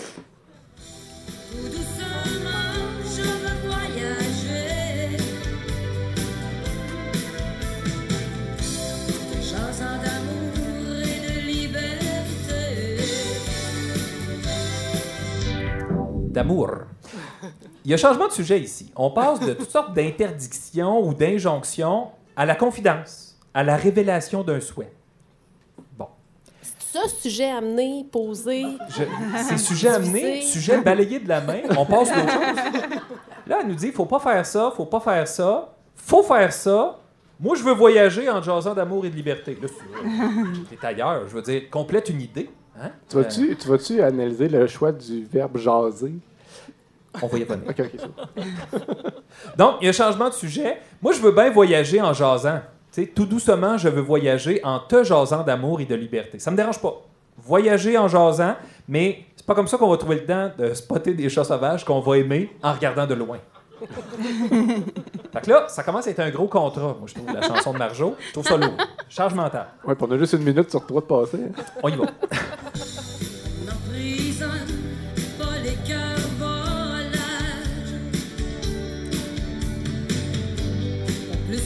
les ailes aux oiseaux de la terre. Il y a comme une petite larme. Je reviens aux autruches. Pour vrai, on pourrait bien leur couper les ailes. Ils savent quasiment rien, oui. Hein? Mais on peut pas les mettre en cage. Fait que, OK. OK, il a pas de problème. Quoiqu'un de mes amis massothérapeutes s'est déjà fait payer en ailes de poulet. Hein? C'est vrai? Ici. Ouais, tout à fait. C'est un peu weird. Euh, Puis il y en avait, il y en avait vraiment beaucoup. Fait que, euh, oui, Marjo, on coupe les ailes des oiseaux de la terre, mais après les avoir saignés. C'est comme ça, Marjo. C'est comme ça. Euh, pour Ça- ce qui est des cœurs volages, s'ils respectent la loi, moi je suis all-in avec Marjo, laissons-les donc en liberté. Ou du moins explorons des alternatives judiciaires comme des bracelets GPS, par exemple, ou des travaux compensatoires. Pourquoi on les mettrait en prison? Ils sont volages. J'aime ça, ces silences-là. Next. Faut les laisser aller toujours sans chercher à comprendre. Ils marchent seuls et n'ont qu'un seul langage. Celui de l'amour, celui de la vie.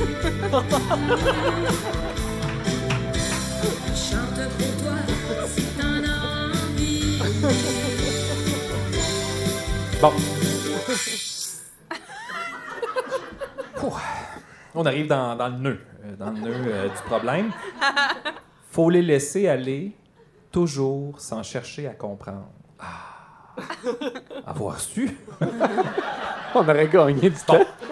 Ils peuvent chanter pour toi si t'en as envie, mais en même temps, t'es as laissés aller. Je trouve-les. En plus, ils marchent seuls. Fait que attends-toi pas à ce qu'ils chantent pour toi en marchant. Ils marchent seuls. À moins que tu téléphones. Tu peux leur téléphoner. Ils vont marcher. Tout seuls. Mais ils vont chanter pour toi. Si t'en as envie. Tu peux pas les apprivoiser, tu peux pas les mettre dans une cage. Faut que tu les laisses aller, mais il faut que tu le fasses sentir que tu as le goût qu'ils chantent pour toi. Yo, comment? Si. Euh... As-tu une checklist? bon, on résume. Les instructions de Marjo au sujet des cœurs volages sont laisse-les aller, parle le langage, aie envie. Bonne chance pour qu'ils chantent pour toi. Next. Il y a le solo. Bon. Il y a du piano. Il y avait une version que vous pouvez trouver sur, euh, sur Apple Music, hein, Francis. C'est un gars qui déclame la chanson comme si c'était du Verlaine. C'est de la- Ben non. Pour vrai, ça Il fonctionne. récite le poème Chat sauvage. Poème. Genre juste sur euh, Apple Music ou je peux trouver ça sur Spotify aussi? Probablement. Ben, euh, ouais, probablement. C'est en, Ligue Radio-Canada. en tout cas. Ah, C'est sûr, je vais aller je vais aller checker. C'est pas poème, mais c'est un... Oh! Comme le chat sauvage. Oh. Les Sent comme le chat. Elle a les ailes du cœur volage. Elle veut pas qu'on l'apprivoise. Elle veut pas qu'on la mette en cage. Elle parlait d'elle tout ce temps-là. Asti. Bon. C'est le thème de l'égoïsme. hein? Je veux être aimé pour ce que j'ai à te donner. Bon, si chat sauvage fait référence à un raton laveur, ça veut-tu dire que Marjo a le goût de fouiller d'invident? Oui. Une question qui se pose. Une question qui se pose. Euh, c'est pas mal la principale qualification d'un raton laveur, je voulais juste le dire. Marjolaine, on peut pas l'apprivoiser, on peut pas y couper les ailes, on peut pas la mettre en cage, mais il faut l'aimer pour ce qu'elle a donné. faut la laisser aller, elle marche toute seule. Coudon. Peux-tu me faire une checklist, mettons, que j'en oublie pas? On dirait que c'est elle qui veut nous apprivoiser, sous prétexte qu'on peut juste faire ce que elle, elle veut. Je veux être aimé pour ce que j'ai à donner. Drette de même, je me sentais quand les écureuils venaient chercher des pinottes dans ma bouche. Dans ta bouche? Dans ma Dans bouche. ta douche? Dans ma bouche. Dans ma gauche. Il reste un dernier bout, on y va, euh, Francis. La conclusion. Tout doucement, je veux voyager. En te jasant d'amour. Moi, j'aimerais savoir. Écoute bien. Rêve. Vous remarquerez, tu peux continuer. Cette chanson, elle est pour nous. euh, Jase d'amour et de liberté. Elle dit deux fois, j'ai le temps. Il y a des gens qui roulent des airs de manière partielle. François Legault roule surtout pourcentage. Ah, c'est dit! Je suis pas capable. D'un point de vue psychanalytique, ça veut dire quoi, ça, rouler ses airs sur pourcent? Non, mais là, c'est parce que Marjo, comptable. ronronne, hein, parce que c'est un chat. en fait. bout.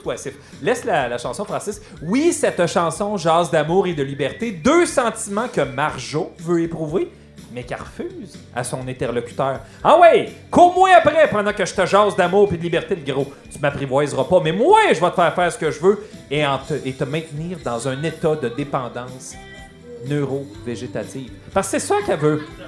Bref, on n'apprivoise pas les chats sauvages. C'est eux qui nous hypnotisent et qui nous dominent avec leur petit masque puis leur petite patte cul. C'était ta conclusion. Paul-Antoine Martel!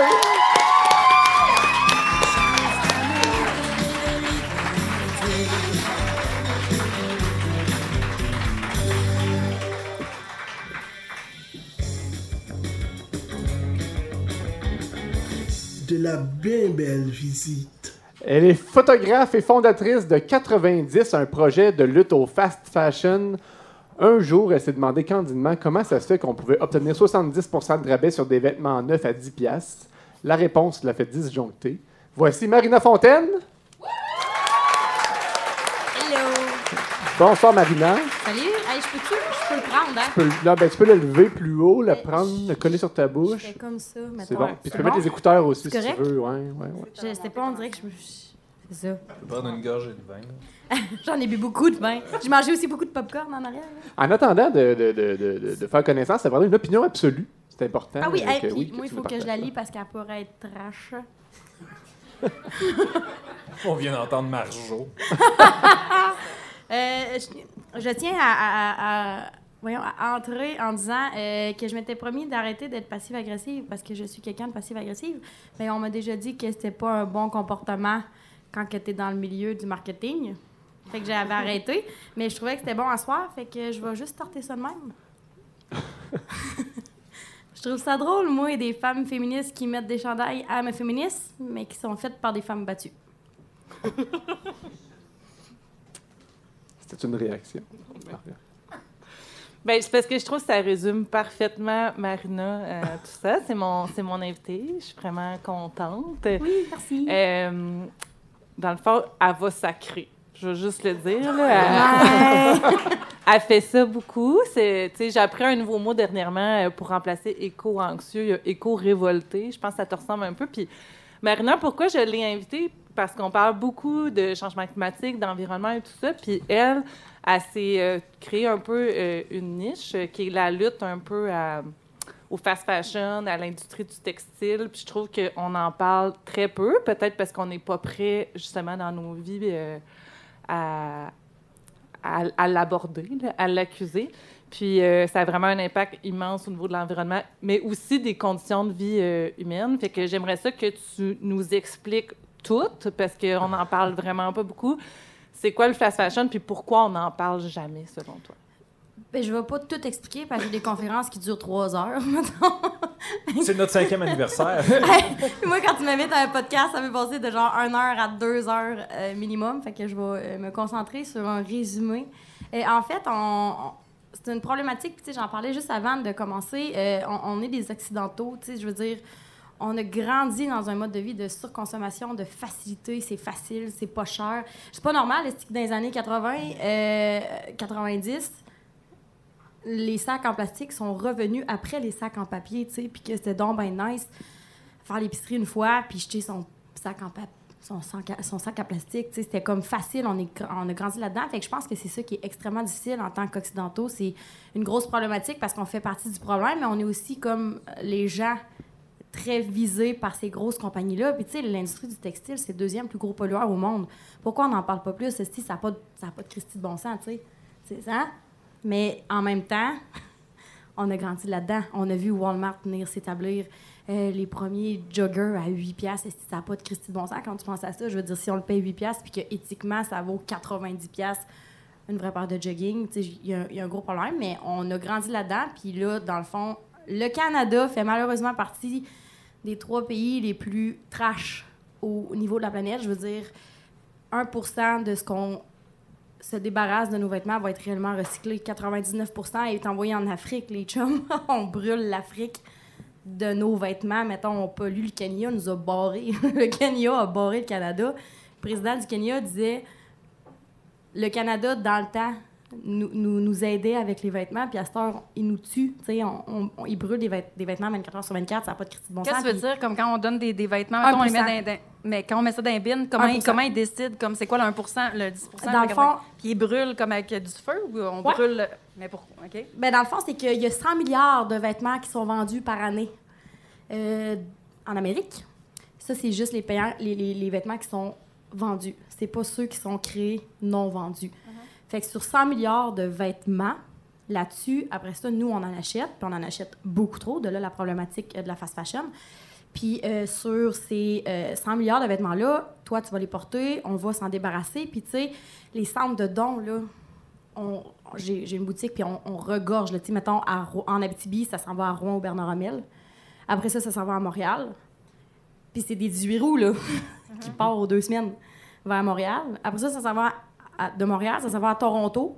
Puis une fois qu'à Toronto, c'est juste comme des, des ballots là, de, de, de- de vêtements. Puis après ça, ça s'en va en Afrique parce que ça serait plate de nous polluer nous-mêmes, tu sais. Heureusement qu'on n'habite pas sur la même planète. Une chance qu'on vit pas là-bas, gang! Fait que c'est ça, dans le fond, c'est une moyenne. Ben, dans le fond, il y, a deux chiffres différents. Il y a le 1 de ce que nous, on, met comme qu'on va porter dans euh, les centres de dons qui va être recyclé. Mais il y a aussi un pourcentage de greenwashing, tu sais, de les. Je sais pas s'il y en a ici qui achètent. Et puis moi, je m'en, contrebalance de shooter des noms. Mais tu sais, H&M, puis Zara, puis toutes ces shit-là, mettons, H&M, je sais pas si ça avait déjà rentré là, mais il y a- comme des bacs quand tu rentres, tu peux mettre ton linge dans des bacs. Puis là, ils vont dire, hey, on, on le recycle, puis on te donne un crédit en plus parce que tu es vraiment une nice personne de magasiner chez nous puis de recycler. Mais euh, sur tous ces vêtements-là, ben, il y en a 4% qui vont être vraiment recyclés parce qu'il n'y a plus rien qui se recycle dans nos vêtements. Pour recycler un vêtement, il faut que ça soit une matière vierge. Donc 100% coton, 100% lin, 100% némite, tout, tout ce qui est comme vierge. Fait que juste nos bobettes, genre, tu sais, comme Ben, juste en même temps, nos 100% bobettes sont, je veux dire, hey, la Sansa, c'est ce que. Genre, présentement, je bien en seconde main, sauf mes bobettes qui datent de genre 2008, la Sansa. C'est genre. de tout. Faites en polyester. Fameuse bobette éternelle. Genre que 17 pour 20 piastres, mettons, là. Et- Puis, tu sais, je veux dire, c'est du polyester. Du polyester, c'est pas recyclable. Il a n'y a, plus rien de recyclable parce que ça coûte trop, ça coûte trop cher pour produire un bon produit. Fait que c'est ça. Veux-tu nous dire, Marina, euh, combien on est rendu à combien de saisons dans le, mode de la- dans le monde de la mode? Dans le fond, Quatre, j'imagine. fait que là, mettons, quand il va de même, sais, il y a quatre saisons, printemps, été, automne, hiver. Les Euh, Anishinaabe en ont six. Ouais, mettons, mettons les, les pays occidentaux. Ok, ah. ouais, c'est ça. Le Canada. Euh, remarque qu'en Abitibi, on dirait qu'on a trois hivers, mais euh, on en a juste une. Mettons, il y a quatre saisons, normalement. Euh, les euh, marques de fast fashion, dont H&M, Zara, Adidas, Nike, tout ça, sont rendues avec 52 micro-saisons. Puis euh, dorénavant, les grandes compagnies de fast, dans le fond, on les appelle les ultra fast fashion. Euh, Shane, je sais pas si vous connaissez, à main levée, qui connaît Shane? Shane, Shein. Ah. Euh, ouais. Il- Il y a trois personnes et demie. C'est bon, Ouais. ça, c'est encourageant. Ben, c'est encourageant qu'il y ait quatre personnes qui connaissent. Je suis Ben, contente. c'est les jeunes. parce là. qu'on a un bon Là, allez Mais pas ouais, googler ça, ça, là. là. Non, non, non, allez-y pas parce que genre ils vont vous barbarder de cochonneries genre faites par C'est des Crane. enfants. Elle a dit Crane. Euh, ces marques-là C'est une marque de, de toilette, ça, genre il y a? Bouhou, Bouhou, genre c'est- en tout cas, je- Bouh, non. Ouais. Euh, ils en font 365. Fait qu'ils sortent en moyenne 7000 nouveaux Il y a une produits saison par, par jour, genre. Ouais, c'est 7000 produits par jour en moyenne qui sortent. C'est ouais, ça n'a pas d'hostie. Ils doivent pas faire un communiqué de presse à chaque fois. Puis tu sais, mettons, dans, dans le... Ce qui est fucked up de toute cette histoire-là, c'est qu'ils comparent Zara, qui, qui est comme extrêmement nuisible au niveau de l'environnement, mais aussi au niveau éthique, ils disent que c'est la fast fashion de Zara. Mais moi, mettons, depuis trois ans que j'étudie ça, Zara, c'était de Big One qu'on doit arrêter de consommer, mettons, parce que ils font aussi travailler, je veux dire, c'est 100 de leurs employés, à part, mettons, quand tu travailles dans un pays occidentaux, euh, dans le magasin, tu es bien payé, mais sinon, tous leurs fournisseurs, tous les, les, gens qui coûtent, c'est, au niveau éthique, c'est à zéro. Fait que, tu sais, comparer Sh- Shein, Shein, je sais même pas comment co- prononcer cochonnerie-là, mais comparer eux autres à Zara, puis dire que c'est le, le fast fashion de Zara, t'es comme, Chris, on est rendu où, là, tu ça n'a pas de bon sens. Puis, tu je vous le dis tout de suite, là, si vos enfants en portent, arrêtez. Je veux dire, il y a des recherches qui ont été faites à Toronto, puis vos enfants peuvent tomber malades avec ces vêtements-là, mettons. Là, Tu sais, genre, parlez-en, puis c'est important d'en parler. Ça a été prouvé que si, genre, les hommes portent, met- mettons, exemple, vos enfants portent ces vêtements-là, puis que vous avez un jeune homme dans votre famille, un ado, il peut aussi juste pas pouvoir avoir d'enfants. Genre, puis je comprends pas qu'on n'en parle pas. Comme, pourquoi c'est moi, la petite Ben, c'est parce qu'on fille le de sait qui sait ça? Ouais, je sais, mais c'est Il faudrait le savoir. Non, mais c'est vrai qu'on le sait pas. Là. Moi, Ouais, c'est c'est le fou. fils à mon chum qui, euh, qui, euh, qui achetait ça, tu sais. Puis Ouais. j'essayais de le sensibiliser plus à la fast fashion, mais moi, je savais pas Ah non, l'aspect c'est fou, c'est fou. santé. puis- Mais puis bonne 300 chance, millions. là, de sensibiliser un jeune de 19 ans à, tu sais... Ouais, à 300 prendre pas millions d'enfants travaillent pour vos vêtements. Really? Comme, tu sais, il pourra pas 300 avoir d'enfants. millions. Comme, tu sais, si, mettons, tu mets ce Mais linge-là, mettons ton- en grosse quantité, mais tu sais, moi, mettons, quand je fais mes conférences, je fais pas comme. Tu sais, je, je, je mets le bateau plus large qu'il est, maintenant. Ses chances. tu- Dans le sens. non, mais, dans le sens mais que c'est c'est pourquoi pas normal. produits chimiques C'est les produits chimiques. les- Les, produits chimiques, ouais, ça s'appelle les PFAS, c'est les Forever Chemicals. Fait que c'est des, des produits chimiques qui coûtent extrêmement pas cher à, faire en sorte qu'on crée comme du plastique dans, dans les vêtements. Fait que le- les vêtements coûtent rien. Mais ces PFAS-là, ces Forever Chemicals, ils partent, il y en a partout dans nos eaux. Là. On a fait des tests de l'Alaska avec National Geographic. Ils ont fait des tests de l'Alaska jusqu'en Floride. Puis ces produits chimiques-là, que comme quand les gens disent Ah, ben je vais acheter du Shane ou je vais acheter des, de, de ces marques-là, puis qu'ils les mettent dans leur laveuse, ben ça s'en va dans les eaux. Puis c'est des produits qui ne s'effacent jamais, jamais, jamais, jamais de l'environnement. Ça s'efface-tu notre laveuse? Si au moins, Hey, c'est une belle question d'occidentaux, ça. Pensez à sa pencher une laveuse. laveuse neuve, puis là... Mais euh, Ta laveuse, elle pourra pas avoir d'enfants. j'ai- j'aurais une, C'est correct, un bon campeur, par exemple. une dernière euh, question pour euh, Oui. Marina, mais c'est une question large. là. Je sais que tu dois un peu euh, te faire challenger là-dessus parce que. Tout le temps. Est-ce que les. Parce que je sais que les gens me disent, ben si moi, je ne m'achetais pas de beau linge, je n'aurais pas de linge pour ta friperie. Hey, parce que là- 90, c'est une friperie. Ouais, oui. On encourage l'économie locale. Est-ce que toi, est-ce que, à, à part les bobettes, peut-être, tu vois-tu des bonnes raisons d'acheter des vêtements neufs? Aucune est bonne raison? Pourquoi notre vie vaut mieux que la, la leur? Mettons, moi, c'est surtout ça. Puis, tu sais, il y a du monde, des fois, qui me dit Je suis pas d'accord avec toi, Marina. Je suis comme Chris Moutou, j'aimerais ça pas être d'accord avec moi. Là. Genre, mais je vous dis que la planète pète, puis que, genre, on maltraite des enfants, puis des femmes. Je veux dire, j'aimerais ça pas être d'accord avec ce que je dis. Puis, tu sais, il y en a beaucoup, des fois, qui me confrontent, sur, surtout sur les réseaux sociaux, puis, genre, ils me traitent de conne, puis je suis comme. Ben non, voyons.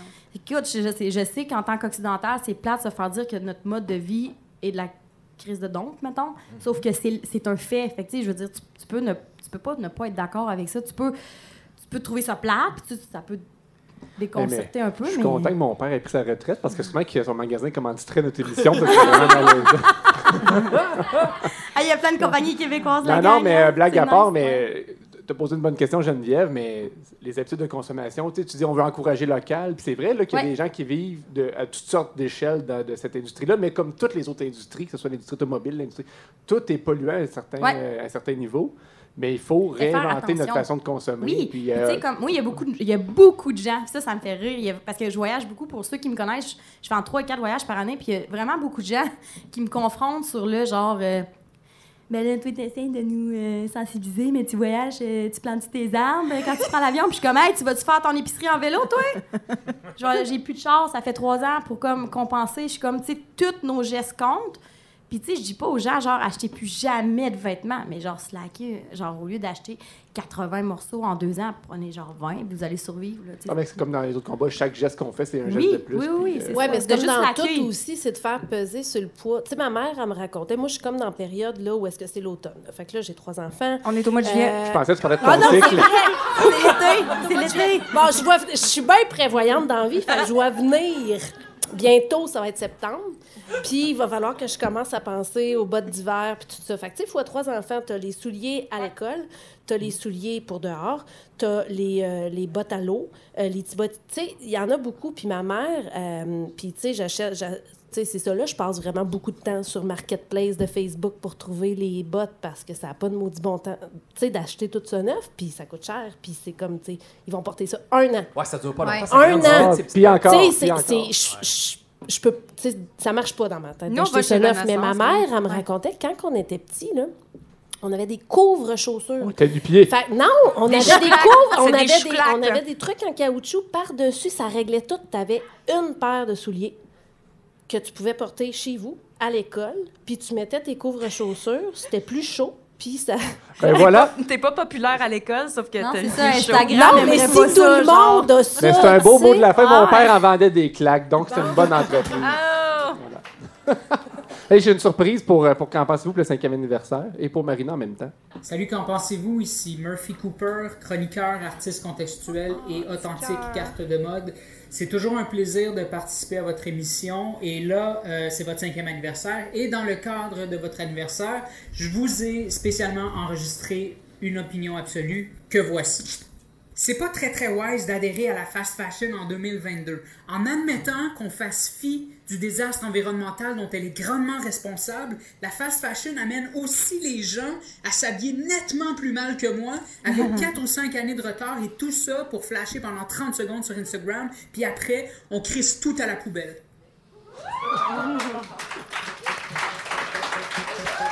Absolu.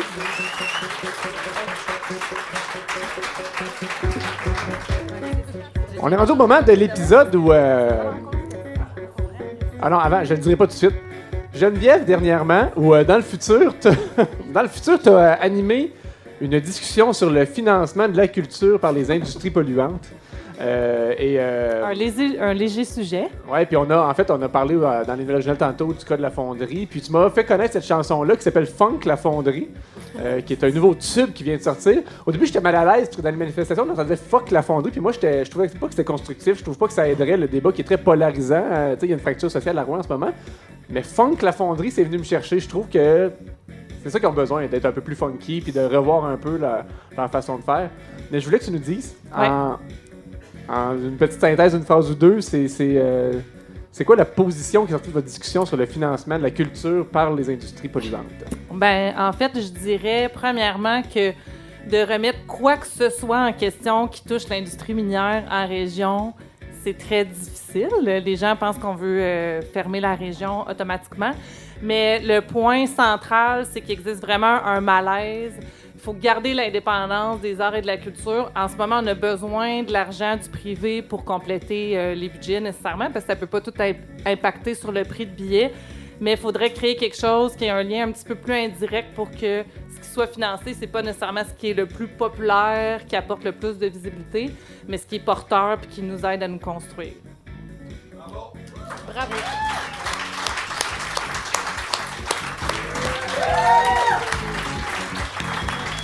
Fait que c'est une passe parfaite pour présenter nos commanditaires. Alors, cet épisode est présenté par Autobus Maheu. Merci à Autobus Maheu qui, euh, entre autres, nous, euh, nous a aidé à, à voyager. Marie-Ève Saucier qui est avec nous aujourd'hui. Merci aussi à la Société Saint-Jean-Baptiste de la BTB-Témiscamingue qui est notre partenaire majeur depuis les tout débuts. Merci à Adama Productions, à Marie-Claude Robert, photographe, à Studio La Chapelle.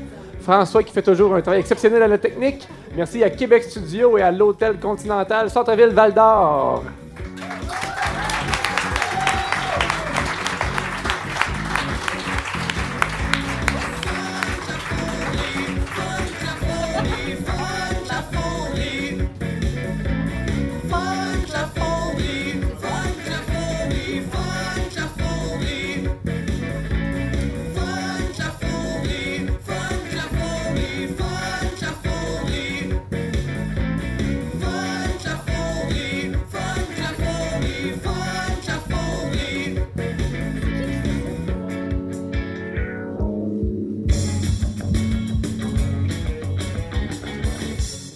Pensez-vous? Ça fait un beau pont avec plusieurs discussions qu'on a eues ce soir. L'implication, le militantisme, la mobilisation, les débats sont toujours nécessaires quand on essaie de changer le monde, mais euh, ça se fait à différents degrés, de différentes façons. La question du jour qu'on va discuter pendant cinq minutes, euh, est-ce que le militantisme radical est nécessaire et inévitable pour faire avancer les causes, ou est-ce qu'au contraire, ça ne fait que polariser les débats et retarder le processus? C'est léger. C'était très, très léger. C'est sympathique. C'est pour notre cinquième anniversaire. Qui veut euh, se mouiller en premier pour euh, On lancer dirait une- qu'on Ben, vient moi, je- d'entendre Marina. Moi, je serais pour, euh, je serais Ben pour ouais. l'entendre. Veux-tu Ouais, que je suis tu dans qu'on te le- laisse deux Ça passe-tu secondes? mieux en étant radical, Ben- en rentrant dans le tas? Ou, euh, Dans le fond, moi, ce que j'ai appris à mes dépens, c'est que quand j'ai commencé 90, j'étais radicale et je rentrais dans le tas. Euh, puis dans le fond, j'ai compris, euh, puis je pense que c'est pour toutes. C'est pas en tapant sur la tête du monde qu'on va euh, changer les choses, c'est genre en leur apportant des faits, des stats. Si vous voulez continuer à mettre du linge qui vous tue, genre, qu'est-ce que tu veux que je fasse de plus, mettons? C'est juste plate qu'il y a d'autres mondes qui, se tuent pour vos, linges, votre- vos vêtements, mais mettons, c'est une chose que j'ai juste changé au fil du temps. J'essaie d'être radicale, de dire des, des, des trucs trash, mettons, parce que la vérité, c'est que c'est trash, que la planète va péter dans pas long. Mais euh, de juste comme. Exemple, quand je fais mes conférences, je le dis au début, là, dans les écoles secondaires, je suis comme, tu sais, vous êtes 90, il y en a juste une personne qui va comme changer son, sa façon de voir puis sa façon de magasiner. C'est- déjà ça. C'est déjà ça. Puis je vais ça, juste ouais. pas chialer ces 89 autres, mettons. Chose que je faisais au début, tu sais, je chialais vraiment beaucoup après le monde. Mais de un, c'est brûlant pour moi, puis c'est les gens, ils font juste comme faire « Asti qu'elle chiale tout le temps, cette fille-là. » C'est ça. Ben, en fait, euh, moi, ma réflexion par rapport à ça, c'est qu'il y a vraiment un fardeau qui est inversé. Ou un- Ah, je comprends jamais, en fait, pourquoi c'est les gens qui veulent défendre le bien commun, puis la planète, puis les qui sont radicaux. Pour moi, ce qui est radical, Ouais, c'est- c'est de consommer, puis de vouloir faire du cash infiniment, puis... Mais on dirait qu'il y a comme quelque chose, à un moment donné, qui a, qui a- qui a glissé, qui fait que c'est ça qui est devenu la normalité, parce qu'on n'est pas capable de remettre en question ce qu'on fait. Puis, tu sais, on en parlait tantôt, la, la discussion sur les industries polluantes. On ne peut pas parler de ça. C'est vraiment difficile. Mais, tu sais, à un moment donné, il, faut- il va falloir il faut- le, le f- le faire. Il faut. tu Puis, sais. tu sais, il y a le fameux. euh, Il y en a beaucoup, moi, qui me disent genre, tu chiales, tu chiales, puis tout, mais c'était aux grandes entreprises à changer. Mais je suis comme, hey, voter, c'est acheter, la gang. Je veux dire, si tout ensemble, un peu comme la fonderie, justement, tu sais, que tout le monde se mobilise, il y a des changements. Fait que non, genre. Le- le- c'est juste voter, c'est acheter. That's it, tu sais. je- Voter, tu veux dire comme aux prochaines élections? Non, mais maintenant, mais toi, dans tes Non, mais choix. acheter, c'est voter. Je je suis aux toilettes, mais est-ce que. ouais, non, c'est ça. Ouais. Tu sais, dans le sens que toi, choisis tes combats. Puis, tu sais, si, exemple, on commence avec 100 000 personnes qui boycottent euh, Zara. Je prends tout le temps Zara parce que je les haïs profondément. Puis leur linge est trop petit en plus. Puis ils sont faits par des femmes, genre dans un génocide culturel en Chine. En tout cas, on pourra en reparler. Vous viendrez voir ma conférence. Euh, tu sais, si 100 000 personnes décident de boycotter Zara, après ça, on est à 500 000, après ça, 1 million, puis 3 millions à un moment donné, Chris, ils vont bien se dire faut qu'on change quelque chose. Mais c'est comme moi, pourquoi je savais pas ça? C'est ça, c'est faut continuer de poser des questions, communiquer, puis informer les gens comme toi tu fais. Ouais. C'est vraiment cool, puis tu le fais de la bonne façon. Mais c'est je juste trouve. de le faire, justement, je pense pas en crachant sur le monde qui consomme. Geneviève, je serais curieux de t'entendre parce que, euh, en fait, tu l'as mentionné en ouverture tantôt que tu travailles autant avec, avec des, des militants, des groupes écologistes qu'avec des gens de l'industrie, des gens des entreprises. Comment ça cohabite pourrait être perçu comme l'ennemi, mettons. tu sais? Pour les radicaux Ben, comme Pour Donne-nous des comme noms. moi. Ben, tu sais, c'est que j'ai l'impression, quand, quand tu veux le changement social, il y a comme deux mots là-dedans. Il y a le changement puis il y a le social, tu sais. Fait que ça prend tous les niveaux d'action.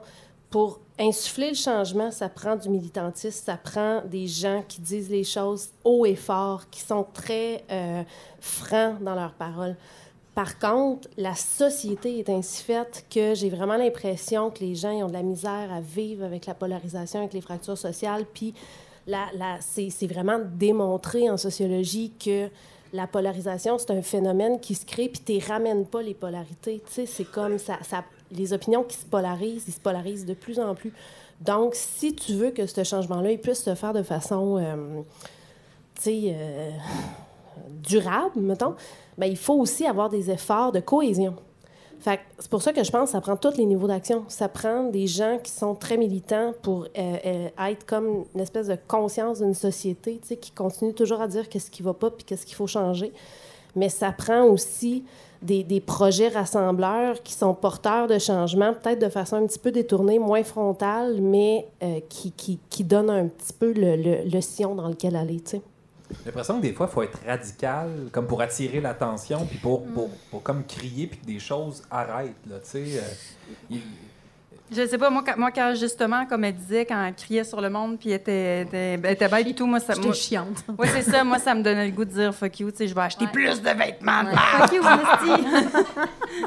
Je vais m'acheter des bobettes en coton. Ouais, puis Forever. je, je vais en mettre quatre. C'est qu'on est tous différents, on réagit pas au même genre. Il y a du monde qui vont réagir à un discours plus imagé, plus fort, plus frontal. Il y a du monde qui vont aimer des, des, des façons plus euh, positives. C'est pour ça que j'ai l'impression que ça prend beaucoup de niveaux d'action. Mais des fois, il faut essayer de convaincre, puis il y a d'autres fois où il faut juste faut que ça arrête, là, tu sais, Oui. rapidement. Si tu prends, euh, je sais pas moi, mettons, l'industrie minière a, a été dans des excès hallucinants, tu sais, puis a envoyé du cyanure dans d'un fossé, puis ils s'en sacraient, puis après ça, ils laissaient la mine là, puis ils sacraient leur camp, ils vendaient ça, la compagnie faisait faillite, tu savais plus à qui ça appartenait, ils s'en collent. Ça, c'est pas fin, ça. Non, mais, c'est- mais, mais, mais pour moi, ça s'est fait beaucoup. Puis à un moment donné, il a fallu qu'il y ait du monde qui dise Hey, wow, c'est assez.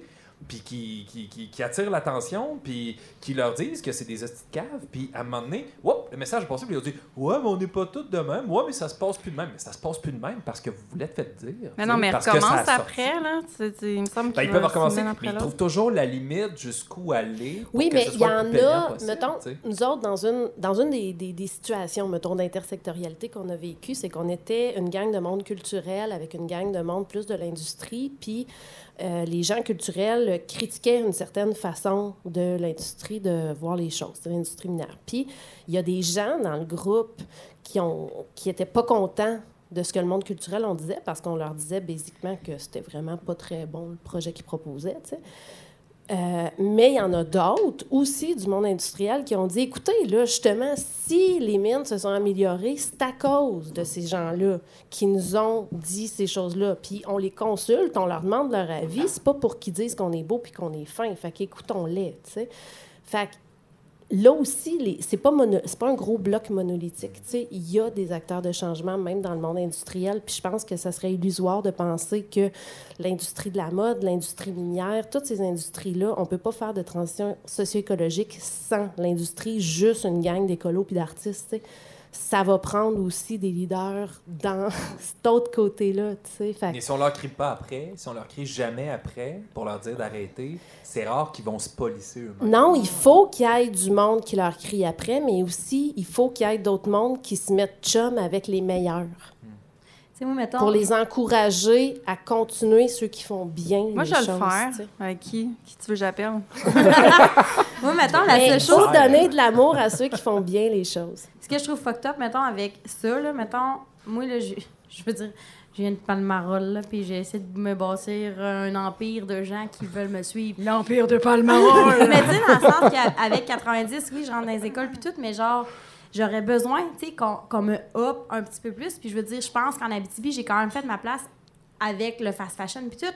Mais les vrais, là, au Québec, là, c'est les influenceuses. En connaissez-vous, Chris, qui parle du fast fashion?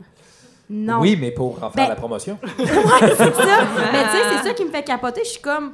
Ça, je sais, pas, je sais pas. que- genre, je suis comme. On peut-tu me donner 250 000 followers juste pour que je puisse parler aux gens?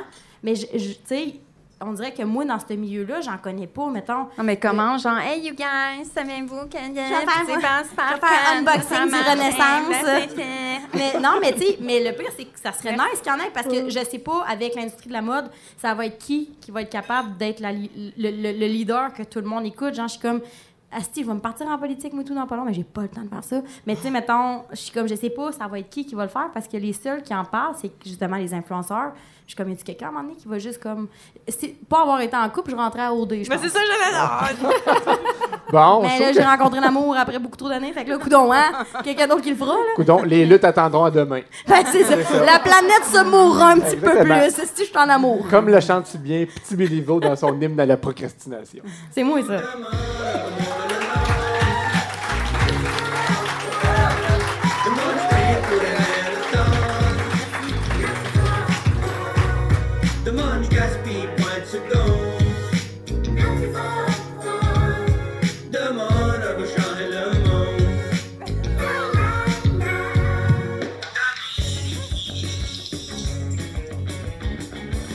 9 à 3. C'est à mon tour. On l'avait dit que le thème c'était l'égoïsme aujourd'hui, puis euh, moi, euh, mon égoïsme ultime, c'est que ça me tentait pas de préparer une chronique 9 à 3. Déjà que j'ai mis beaucoup trop de temps dans ma chronique sur les roulottes.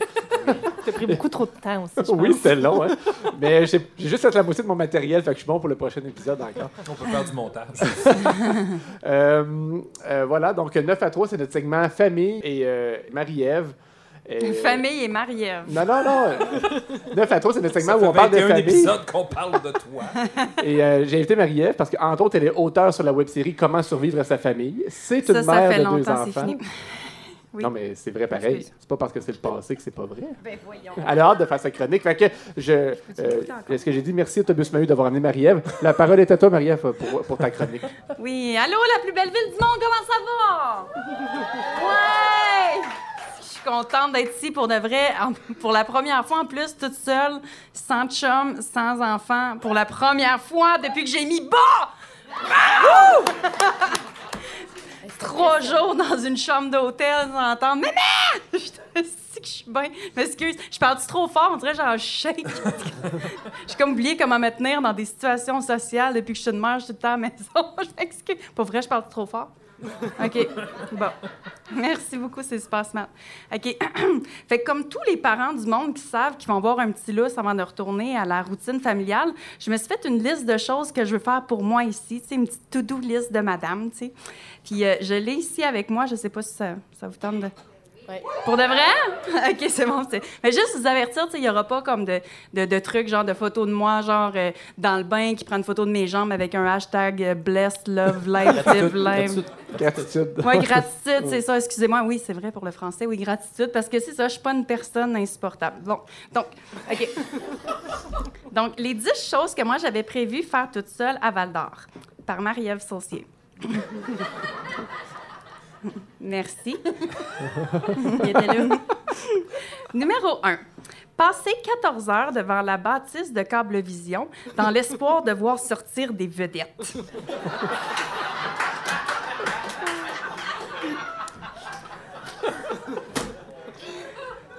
S'il n'y a pas de vedette, demandez un autographe à toutes les madames que je croise qui ressemblent à Joe Bocan. Numéro 2. Aller chiller au banc des coups de la poli puis quitter des smokes comme si c'était 1997. Me faire sacrer dehors par un surveillant surnommé Pico ou Robocop. Robocop est encore là, Pico et. Je sais, paraît qu'il est encore super sexe. que je, que je... Oui, c'est vrai! T'as-tu une photo, ma chum? Shit. Paraît qu'il est est juste un peu blanchi ici, puis c'est super beau qu'il a, a figé dans le temps. Pour vrai? C'est mon ami Facebook. Ah. Tu pourrais stalker tout à l'heure. Ah, shit. On dirait que je suis déçue d'avoir grandi à Palma. OK. OK, donc je vais terminer mon... Non, non, c'est- je suis encore dans mon numéro 2. J'ai j'ai un autre punch pour, pour le monde de ma génération. OK, fait que là, quand je me suis fait mettre dehors, OK, attendre 5-10 minutes puis aller niaiser dans la classe de Serge Larault pour me faire envoyer au 235 comme dans le bon vieux temps. OK, on perd du monde. OK. Euh, euh, Geneviève, est-ce que tu pourrais boucher tes oreilles deux secondes, s'il te plaît? Laquelle? Mm. Parce que je l'aime tellement. OK. Faire du pouce jusqu'à Rouen. Sonner à la première maison que je vois, puis quand la personne ouvre la porte, crier Nah, t'habites à Rouen. non, regarde tes oreilles, c'est pas fini juste. Puis, lui demander un livre pour revenir à Val d'Or parce que Arc Rouen, tu sais. Je pensais pas que Je pensais pas qu'il y aurait quelqu'un que je trouve trop smart. Numéro 4. Chasser tout le monde qui se tient sur les bancs du métro Beau Séjour pour enfin frencher mon plus gros crush ever. Le mineur sexy qui a l'air de bencher 200. J'aime ça que tu? Je contente. Tout le monde dit que c'est une statue, mais moi, je sais que je peux le changer, cet homme-là. C'est juste à dire que depuis à peu près trois ans, sur sa lumière de case de mineur, il y a un logo des expos. No shit, pour vrai? Je. J'avais pas remarqué. Ça fait trois ans qu'il y a un logo des expos. je regarde juste son chest. Il a l'air chaîné ces temps-ci, en tout cas. OK. OK. N- numéro 5. Faire du moche au Dell. J'ai... J'ai aucune explication. Pour vrai, ça serait plus fun que jamais. oui, parce que là, il faut, faut aller chercher ta commande en arrière. C'est comme. C'est ouais, c'est gangsta, là. C'est comme si t'allais chercher une livre de poudre, genre. t'es Mais tu sais, c'est un numéro 3, genre, avec des chicken fried rice, en tout cas. numéro 6. Convaincre Robert Miguet de, repartir son morning show Toast et Miguet sur les, sur les ondes de Radio Nord AM. Si, si ça fonctionne, faut que j'arrête de me trouver drôle de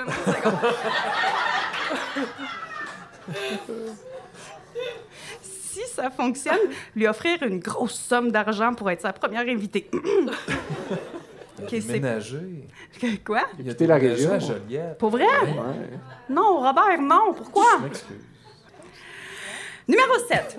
Appeler Air Québec pour, bo- pour booker un vol dans l'avion en, en avant du centre culturel puis me trouver super drôle. Numéro 8. Pratiquer ma grosse joke sur le fait qu'il n'y a plus de bar de danseuses à Val Hey, euh, il n'y a plus de bar de danseuses à Val d'Or. euh, la belle-mère, elle trouvera jamais de job site. C'est ça que t'as appris à l'école de l'humour? Oui. J'ai hâte au party de Noël. Euh, me- euh, numéro 9, me demander et où la tabagie les chope. Qu'est-ce qui est arrivé? Oui, pour vrai. Non, non, on y va. Non, pour de vrai, commande. Qu'est-ce qui est arrivé? Le sport, machin? C'est euh. Ouais, nutrition, sport, fitness. Ah, C'est ew! le gars qui a ça, il y a un nom le fun. Je sais pas pourquoi je sais le nom, je suis jamais allé. Visiblement. Montre-nous tes pecs. Ah ouais. Ah, tes yes. pecs. Euh, J'étais rendu à quelque part? Oui, c'est ça. OK. Euh, numéro 10. Placer des trappes humanitaires à grandeur de la ville pour capturer Cara et Copo. Puis les... re- sont où? C'est qui qui a dit ça? What? Pour vrai, Marie-Ève, si tu veux, après le show, on y va. Dis-moi, tu sais, si... si- Oui. Ben, il y a Carré Copo. Pour vrai, si c'est une joke, là, Je je ça, ça se peut que je sois violente. OK, pendant que tu... OK, je vais finir ma joke, OK? OK, euh, c'est ça, je prends Caracopo, puis les ramener à Montréal pour en faire mes animaux de compagnie. Oh. Une fois les bêtes capturées, tirer sur leur tête pour m'assurer que ce sont bien des marmottes et non des mauvais acteurs de 56 ans qui vont juste coller chez nous puis poffer tout mon liquide à vapoteuse. J'aurais dû arrêter juste à trouver fois. Non, mais tu sais, c'est rare. Ben oui, merci. Non, non, mais ça la rend exportable pour les gens du Luxembourg.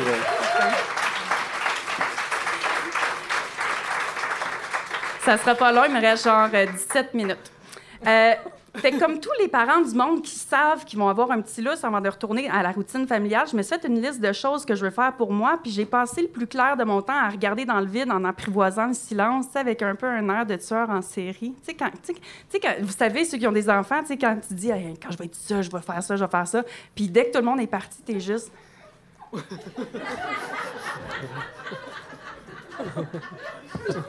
Les gens à la maison ne voient pas, mais ils l'imaginent. C'est très éloquent. Puis ça me fâche parce que ça fait 10 ans que je rêve d'être toute seule, d'être toute seule, puis tout ce que je fais, c'est m'ennuyer d'être celle qu'on appelle maman. Je m'ennuie de soupirer en en perdre connaissance en attendant la fin des anecdotes pas de punch de mes enfants. Je m'ennuie d'être tellement tannée de faire des lunchs que j'ai le goût d'envoyer mes kids à l'école avec un sac à papier plein de Lego, un petit jus, puis un post-it sur lequel j'ai écrit Bon appétit, mon petit tabarnak. Je m'ennuie de lâcher un seigneur passif-agressif quand je rentre dans une pièce que je venais de faire le ménage puis que quelqu'un a tout cochonné. Puis je m'ennuie aussi de... puis, puis quand on me demande qu'est-ce qu'il y a, je m'ennuie de lâcher un stir. Yeah, c'est beau, je vais retorcher tout. De toute façon, je suis habituée. Je m'ennuie de me faire obstiner sur l'heure par du monde à qui j'ai appris à utiliser une toilette. Maman, il est quelle heure? Il est 8 heures. Euh, non, c'est parce qu'il est 8 heures et une. Ta gueule.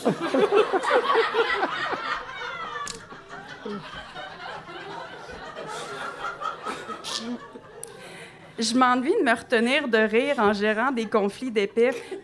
Et ça, c'est une histoire vraie. Comme la fois où j'ai dû convaincre ma fille en pleurs de ne pas annuler son party d'anniversaire parce que son frère il a mis son pénis dans un des chapeaux de fête pour célébrer le pipi. Était...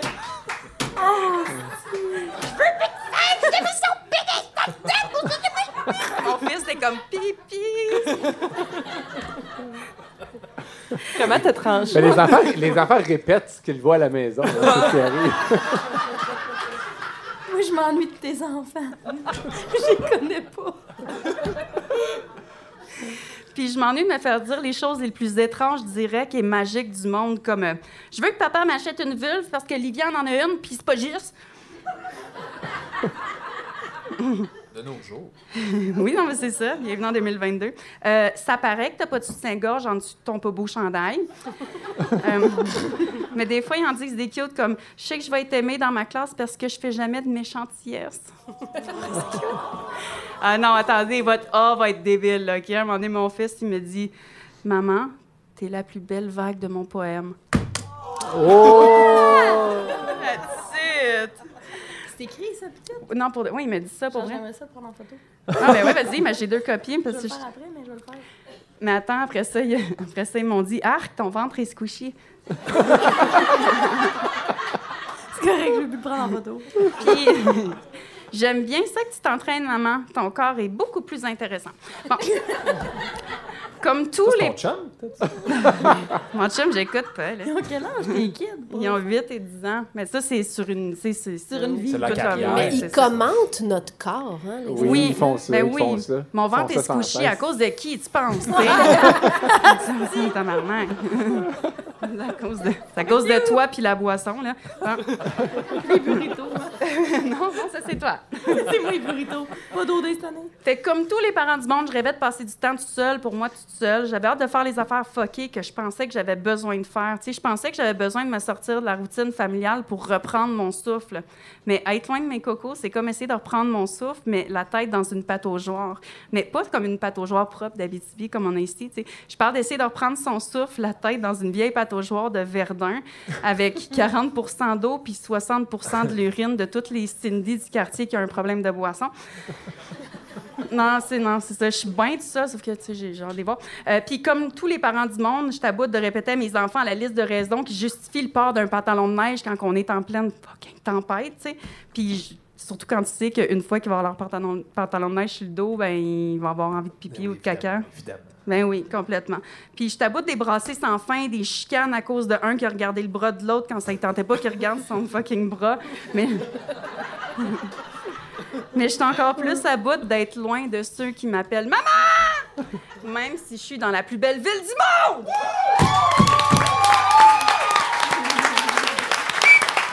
Merci, Maria Saucier!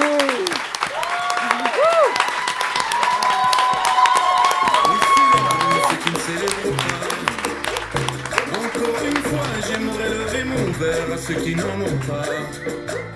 À ceux qui n'en ont pas.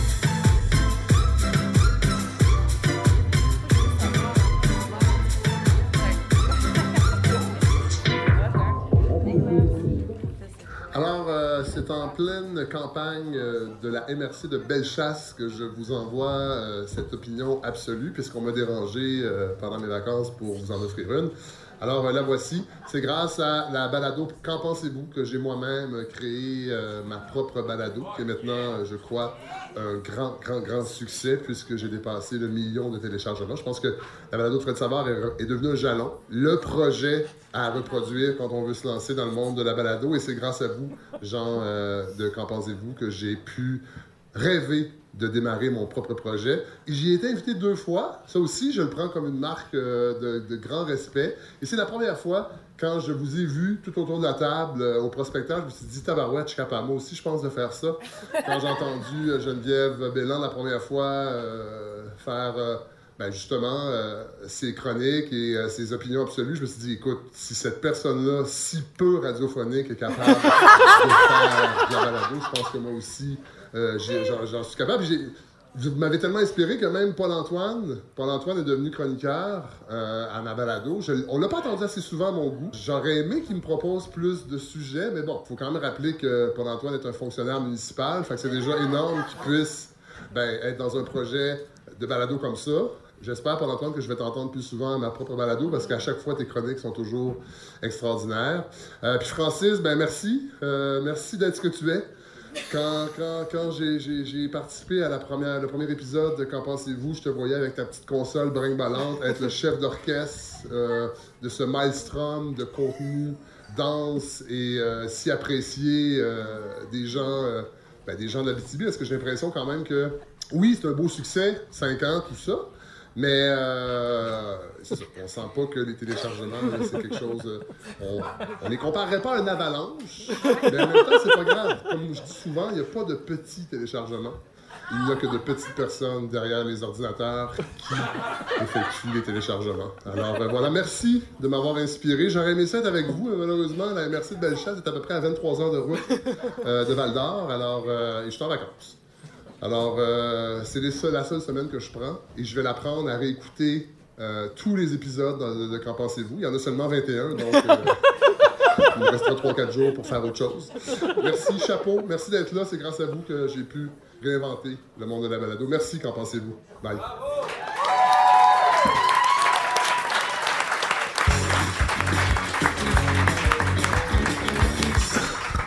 Cochonnerie.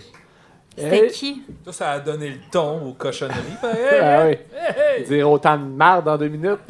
C'est qui? C'était Fred Savard. Oui. Le gars qui anime le, bel- Oui. le balado de Fred Savard. OK.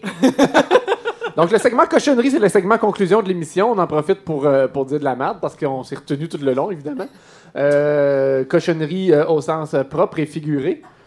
Et, mais là, d'habitude, on mange des cochonneries, on fait une dégustation. Mais là, ce soir, c'est pas tant des cochonneries. C'est euh, c'est un petit cadeau qu'on se fait, un dernier petit cadeau pour notre cinquième anniversaire. Il y a un autre cinquième anniversaire qui se fête en même temps que nous cette année. C'est celui de Écorce Kombucha.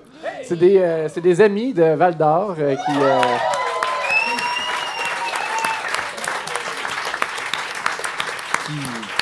Font du kombucha. Mais avec succès. Et euh, voilà, donc euh, tout le monde dans la salle s'est fait servir. euh, La manipule un- des mères. Un, un petit, euh, un petit, euh, une petite once, un petit shooter de kombucha. On va lever notre verre à la santé de qu'en pensez-vous? Et à la santé de Écorce Kombucha, et à la santé de tout le monde qui est avec nous, le public, les gens à la maison. Et là, c'est le fun parce qu'on on déguste pour on essaie des affaires. Et je pense qu'il y a 5-6 sortes aléatoirement qui ont été distribuées. Fait qu'après ça, on va essayer de deviner ce qu'on a eu. Santé! Je quoi? Est-ce que tu arrives en ville? T'as jamais ça de C'est bête. On va se battre. Fait que je vais vous dire les saveurs qu'on a eues. On calme ça. Essayez de dire si vous avez bu ça. Euh, betterave sanguine. Ouais. Autour de la c'est table bon. ici, personne n'a bu ça. Ben là, ça betterave. goûte le, ça goûte le, le genre le Monster Guru, là.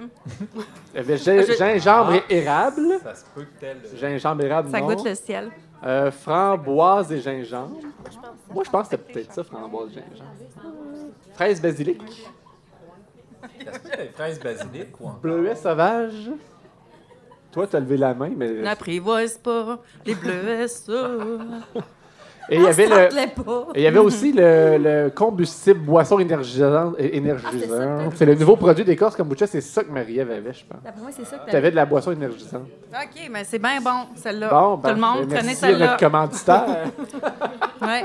Voilà. Le gourou. Et là, ben, avec, euh, avec ça, on a des cochonneries que Geneviève et Paul-Antoine nous ont dénichées sur les internets. Euh, Qui Oui. veut commencer? En fait, euh, moi, j'ai- j'ai j'ai fait des recherches. Je me suis, euh, je me suis informé au sujet de Marjo. Euh, en fait, c'est pas vrai. J'ai tapé Marjo chat sauvage dans Google. Je cherchais les paroles. T'as trouvé Euh, plein de porn. que du porn. J'ai vu son chat sauvage. Mais en fait, Oh, oh, oh, oh, oh. M'excuse, c'est ma faute. Ah, c'est ça. t'as- C'est bon. eh, Moi, je serais mais non, jamais mais en allé fait, là. Je suis allé, écoute, sur un site qui s'appelle répertoire des artistes québécois.org. Ça, c'est le nom de domaine. Ça existe. Et sous euh, les paroles, ben, il y avait une, une espèce de description de l'album, puis quelqu'un qui avait beaucoup de temps là, pour mettre des choses en ligne. Il y a quelqu'un qui a laissé un commentaire, et ça va comme suit. Bonjour Marjo, Euh, ça date du 23 septembre 2015. Remettre en contexte. Bonjour Marjo, mon nom est Dominique et j'habite Saint-Sauveur. Mon beau-frère célèbre ses 60 ans dimanche le 11 octobre à Stoneham, près de Québec, ou plutôt à l'embouchure du parc des Laurentides. Donc, il est musicien depuis sa sortie du conservatoire de musique dans les années 70 et pour vivre de son art, eh bien, il fait des contrats dans des bars et des restos de Québec, de Gaspésie, etc. En fait, je t'écris pour savoir s'il serait possible de t'engager dans son party d'anniversaire. Je t'explique. Nous pourrions te prendre le dimanche 11 octobre, descendre avec nous et lui faire la surprise que moi, je commence à chanter une de tes chansons et toi, ben, tu prends la relève. Ça a l'air cucu un peu, mais imagine que toutes les personnes importantes pour lui sont là et que tout d'un coup, waouh! Marjo chante chez lui. Bon, c'est mon idée de cadeau pour lui. Bon, premièrement, est-ce que ça peut être imaginable? De plus, faut-il que je passe par un agent d'artiste? En fait, la demande est Peux-tu nous faire, dans cette fête, de 1 à 3 de tes merveilleuses chansons de ton répertoire? En fait, nous pouvons partir avec toi le dimanche 11 octobre, t'offrir une chambre dans un condo ou un hôtel près de leur résidence et retourner avec toi à Montréal le lendemain. Bien sûr, tu participes à la fête après, etc. Son nom est Richard Pelletier. Son nom de scène est Richard De Paul. De plus, nous avons un ami en commun qui peut te donner des références sur moi. Il s'agit de Donald Haynes. Alors, écris-moi si ça peut se réaliser. Merci beaucoup d'avoir pris le temps de me lire. Mon adresse est. Bon. J'ai pas vérifié vraiment si Marjo avait répondu. Le follow-up. Quand le gars il a fait un commentaire sur répertoire des artistes québécois.org. Surtout que c'était en septembre qu'il a fait le commentaire, puis c'était le 11 octobre. Jure que c'est vrai. Je jure. Je jure. Moi, je trouve que c'est legit comme demande. Je pense que j'aurais été Ben, cette personne-là à écrire ça. Il aurait dû, il aurait Ouais. dû, mettons, la trouver sur Facebook, mettons. Si, si, moi, j'avais j'avais fait un fake account. Non, mais je trouve ça. en tout cas, Le gars met Donald Haynes comme référence. Il dit Écoute, on a un ami commun qui peut te donner des références. Moi, c'est juste Donald Haynes. Donald Haynes, il a été, euh, il a été guitariste pour euh, Corbeau. Donc, euh, j'ai trouvé une, euh, une nouvelle qui disait Donald Haynes est notamment derrière la chanson à, su- à succès illégal avec la chanteuse Marjo, qui a elle aussi réagi sur Facebook à son décès en écrivant RIP Donald Haynes. Elle est donc bien deep, cette femme-là. Elle a, elle a juste écrit ça. Fait que- ça, c'était en 2019. Fait que là, as-tu le temps d'y parler? Puis de- Bon. Mais en tout cas, moi, je trouve ça encore legit comme demande. Mais je serais pas qu'on y écrive. Mais c'est euh, c'est l'endroit où il a déposé sa demande qui, qui me fait poser plein de questions. Il était ouais. peut-être désespéré. Mais c'est sûr qu'en dessous d'une vidéo YouTube, c'est peut-être moins. euh, Il y a moins de chances qu'elle se, qu'elle se C'est voit, ça, cette parce que tu peux pas taguer la personne sur répertoire, Répertoire des artistes. Je serais pas qu'on crée de la magie et qu'on les mette en contact. Tu vois, c'était en 2015. 2025, le gars va avoir 70 ans. Moi, je... Date anniversaire. Ah, On commence tranquillement. Hey, je veux être la photographe. Arrête, là, ce gars-là, il est mort, là. Il s'est piché dans le fleuve. Il s'appelle Dominique, il habite à Saint-Sauveur. Il ne doit pas en avoir mille, des Dominiques à Saint-Sauveur. C'est ça. Ça C'était ça ma première cochonnerie. C'est ça ton projet euh, pour les prochaines années? Ah, si j'ai du temps. J'avais déjà écrit à un artiste, moi, pour qu'il vienne. Je sais pas, une petite parenthèse, connaissez-vous Zach Brown Band? Qui est un groupe de country vraiment connu aux États-Unis. Je sais pas pourquoi, moi, mon chum, on a eu une idée à un moment donné de se dire, Chris, ça serait bon que notre, notre mariage coûte rien, mais qu'on paye fucking cher, genre même c'est 100 000, on Ah. emprunte genre pour 40 ans, puis on paye Zach Brown Band. Fait qu'on a comme, on a contacté le gérant. Finalement, il coûtait 40 millions. On aura- 40 millions? Ouais, fait qu'on n'aura pas Zach Brown Band à notre mariage. Ça, se- Mais on ça se y peut a- pas, un cachet de 40 Je pense que c'est une millions. façon de te dire on veut pas. Non, Ouais. c'est ça, mais, mais on, y a cru, on y a cru pendant à peu près euh, une semaine. On était sûr que Zach Brown Band venait à notre mariage. Mais tu pourrais prendre comme un, un cover band, genre le Backbone Brown. C'est sûr qu'il existe. ça va être bon? tu sais, c'est une madame, genre du seul. Tes invités les connaissent pas. Geneviève. Ben, en fait, moi, j'ai euh, j'ai copié une, euh, une publication du candidat euh, conservateur dans BTBS. Je vais pas le nommer. Pour les élections qui s'en viennent l'automne là, tout prochain. le monde Ouais. sait c'est qui. Je me dis, je m'excuse. Ouais, il va être candidat. Il, il est-tu déjà candidat? Ou Ouais, il va, on va est être en- candidat? Non, il sa était candidature. déjà parce que je l'avais. Ah, ouais. vous êtes... Dites-le, là. La discrimination, c'est de la discrimination, point. Ça peut pas être positif. Tant qu'à y être, ils vont ajouter le harcèlement, l'esclavage, le viol ou le meurtre positif. On ne peut pas et on ne doit pas rendre acceptable un, un élément inacceptable simplement en rajoutant le mot positif devant. Je connais plein de personnes qui trouvaient ça insultant d'être engagées à cause de leur sexe, ethnie ou orientation sexuelle au lieu de leurs compétences. C'est une façon de faire qui est dégueulasse sur le plan humain. C'est un genre d'établissement qui dit directement que ce sont des êtres inférieurs lorsqu'ils ont ce genre de politique. On se fout que la personne soit homme, femme, blanc, autochtone, hétéro, gay ou tout autre élément. Elle doit être compétente et le meilleur choix possible pour ceux qui auront à interagir avec cette personne.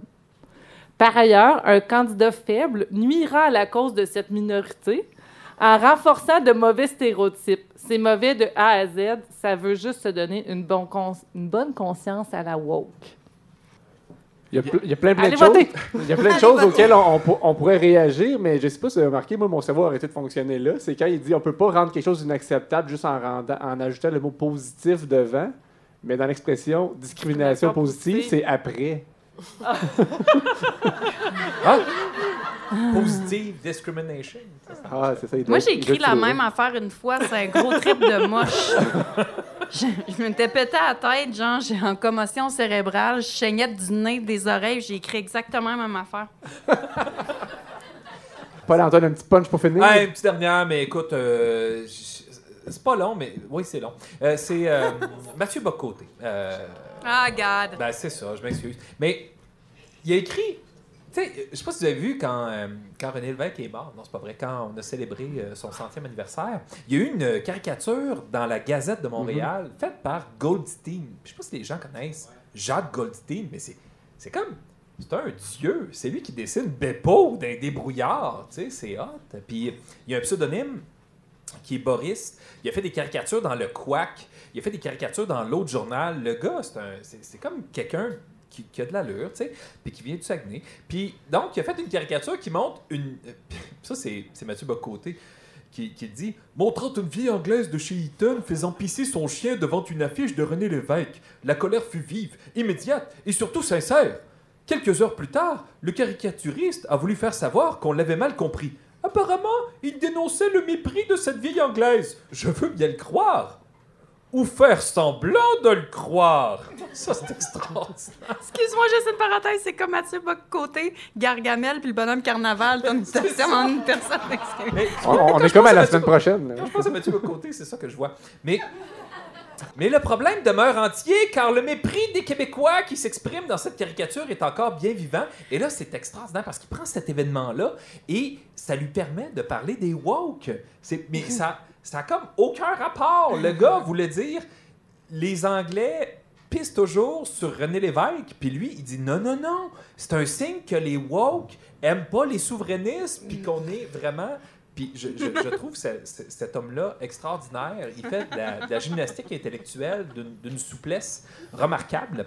Fait que euh, c'est ça, c'était ma cochonnerie, mais en même temps, j'aurais pu choisir n'importe quel texte de Mathieu Bocoté. Parce que j'aime, j'aime Mathieu Bocoté. J'aime qu'il existe parce que ça me permet de canaliser l'ensemble de ma haine et de mon fiel sur une seule et unique personne. C'est lui. Puis en même temps, c'est pas grave parce que lui, il s'aime énormément. Donc, ça s'annule. Fait que je me sens même pas coupable. Donc, voilà. Ah, merci, Je Paul-Antoine.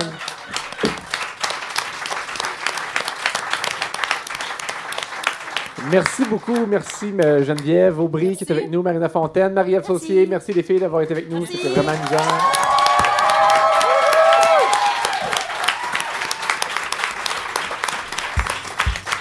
Ça termine le 21e épisode de Qu'en pensez-vous? Suivez-nous sur Facebook à qu'enpensez-vous.com ou sur votre application balado préférée. Encore une fois, merci à nos invités Marie-Ève Saucier, Geneviève Aubry, Marina Fontaine. Cet épisode était présenté par Autobus Maheu. La façon sécuritaire de voyager. Merci aussi au partenaire majeur de Qu'en pensez-vous, la Société Saint-Jean-Baptiste de la BTB-Témiscamingue. À la narration, Yolette Lévy. Merci à Bernard Boulanger et le Carabine pour l'image sonore. À François Lachapelle à la technique. À la régie, Stéphanie Poitras et Sophie de Carifel. À l'accueil, Karine Murphy et Justin Fournier. Ma co-animatrice depuis 5 ans, Geneviève Bélan. Mon co-animateur depuis 5 ans, Paul-Antoine Martel. Et cher public, merci beaucoup. Mesdames et messieurs, Francis Murphy!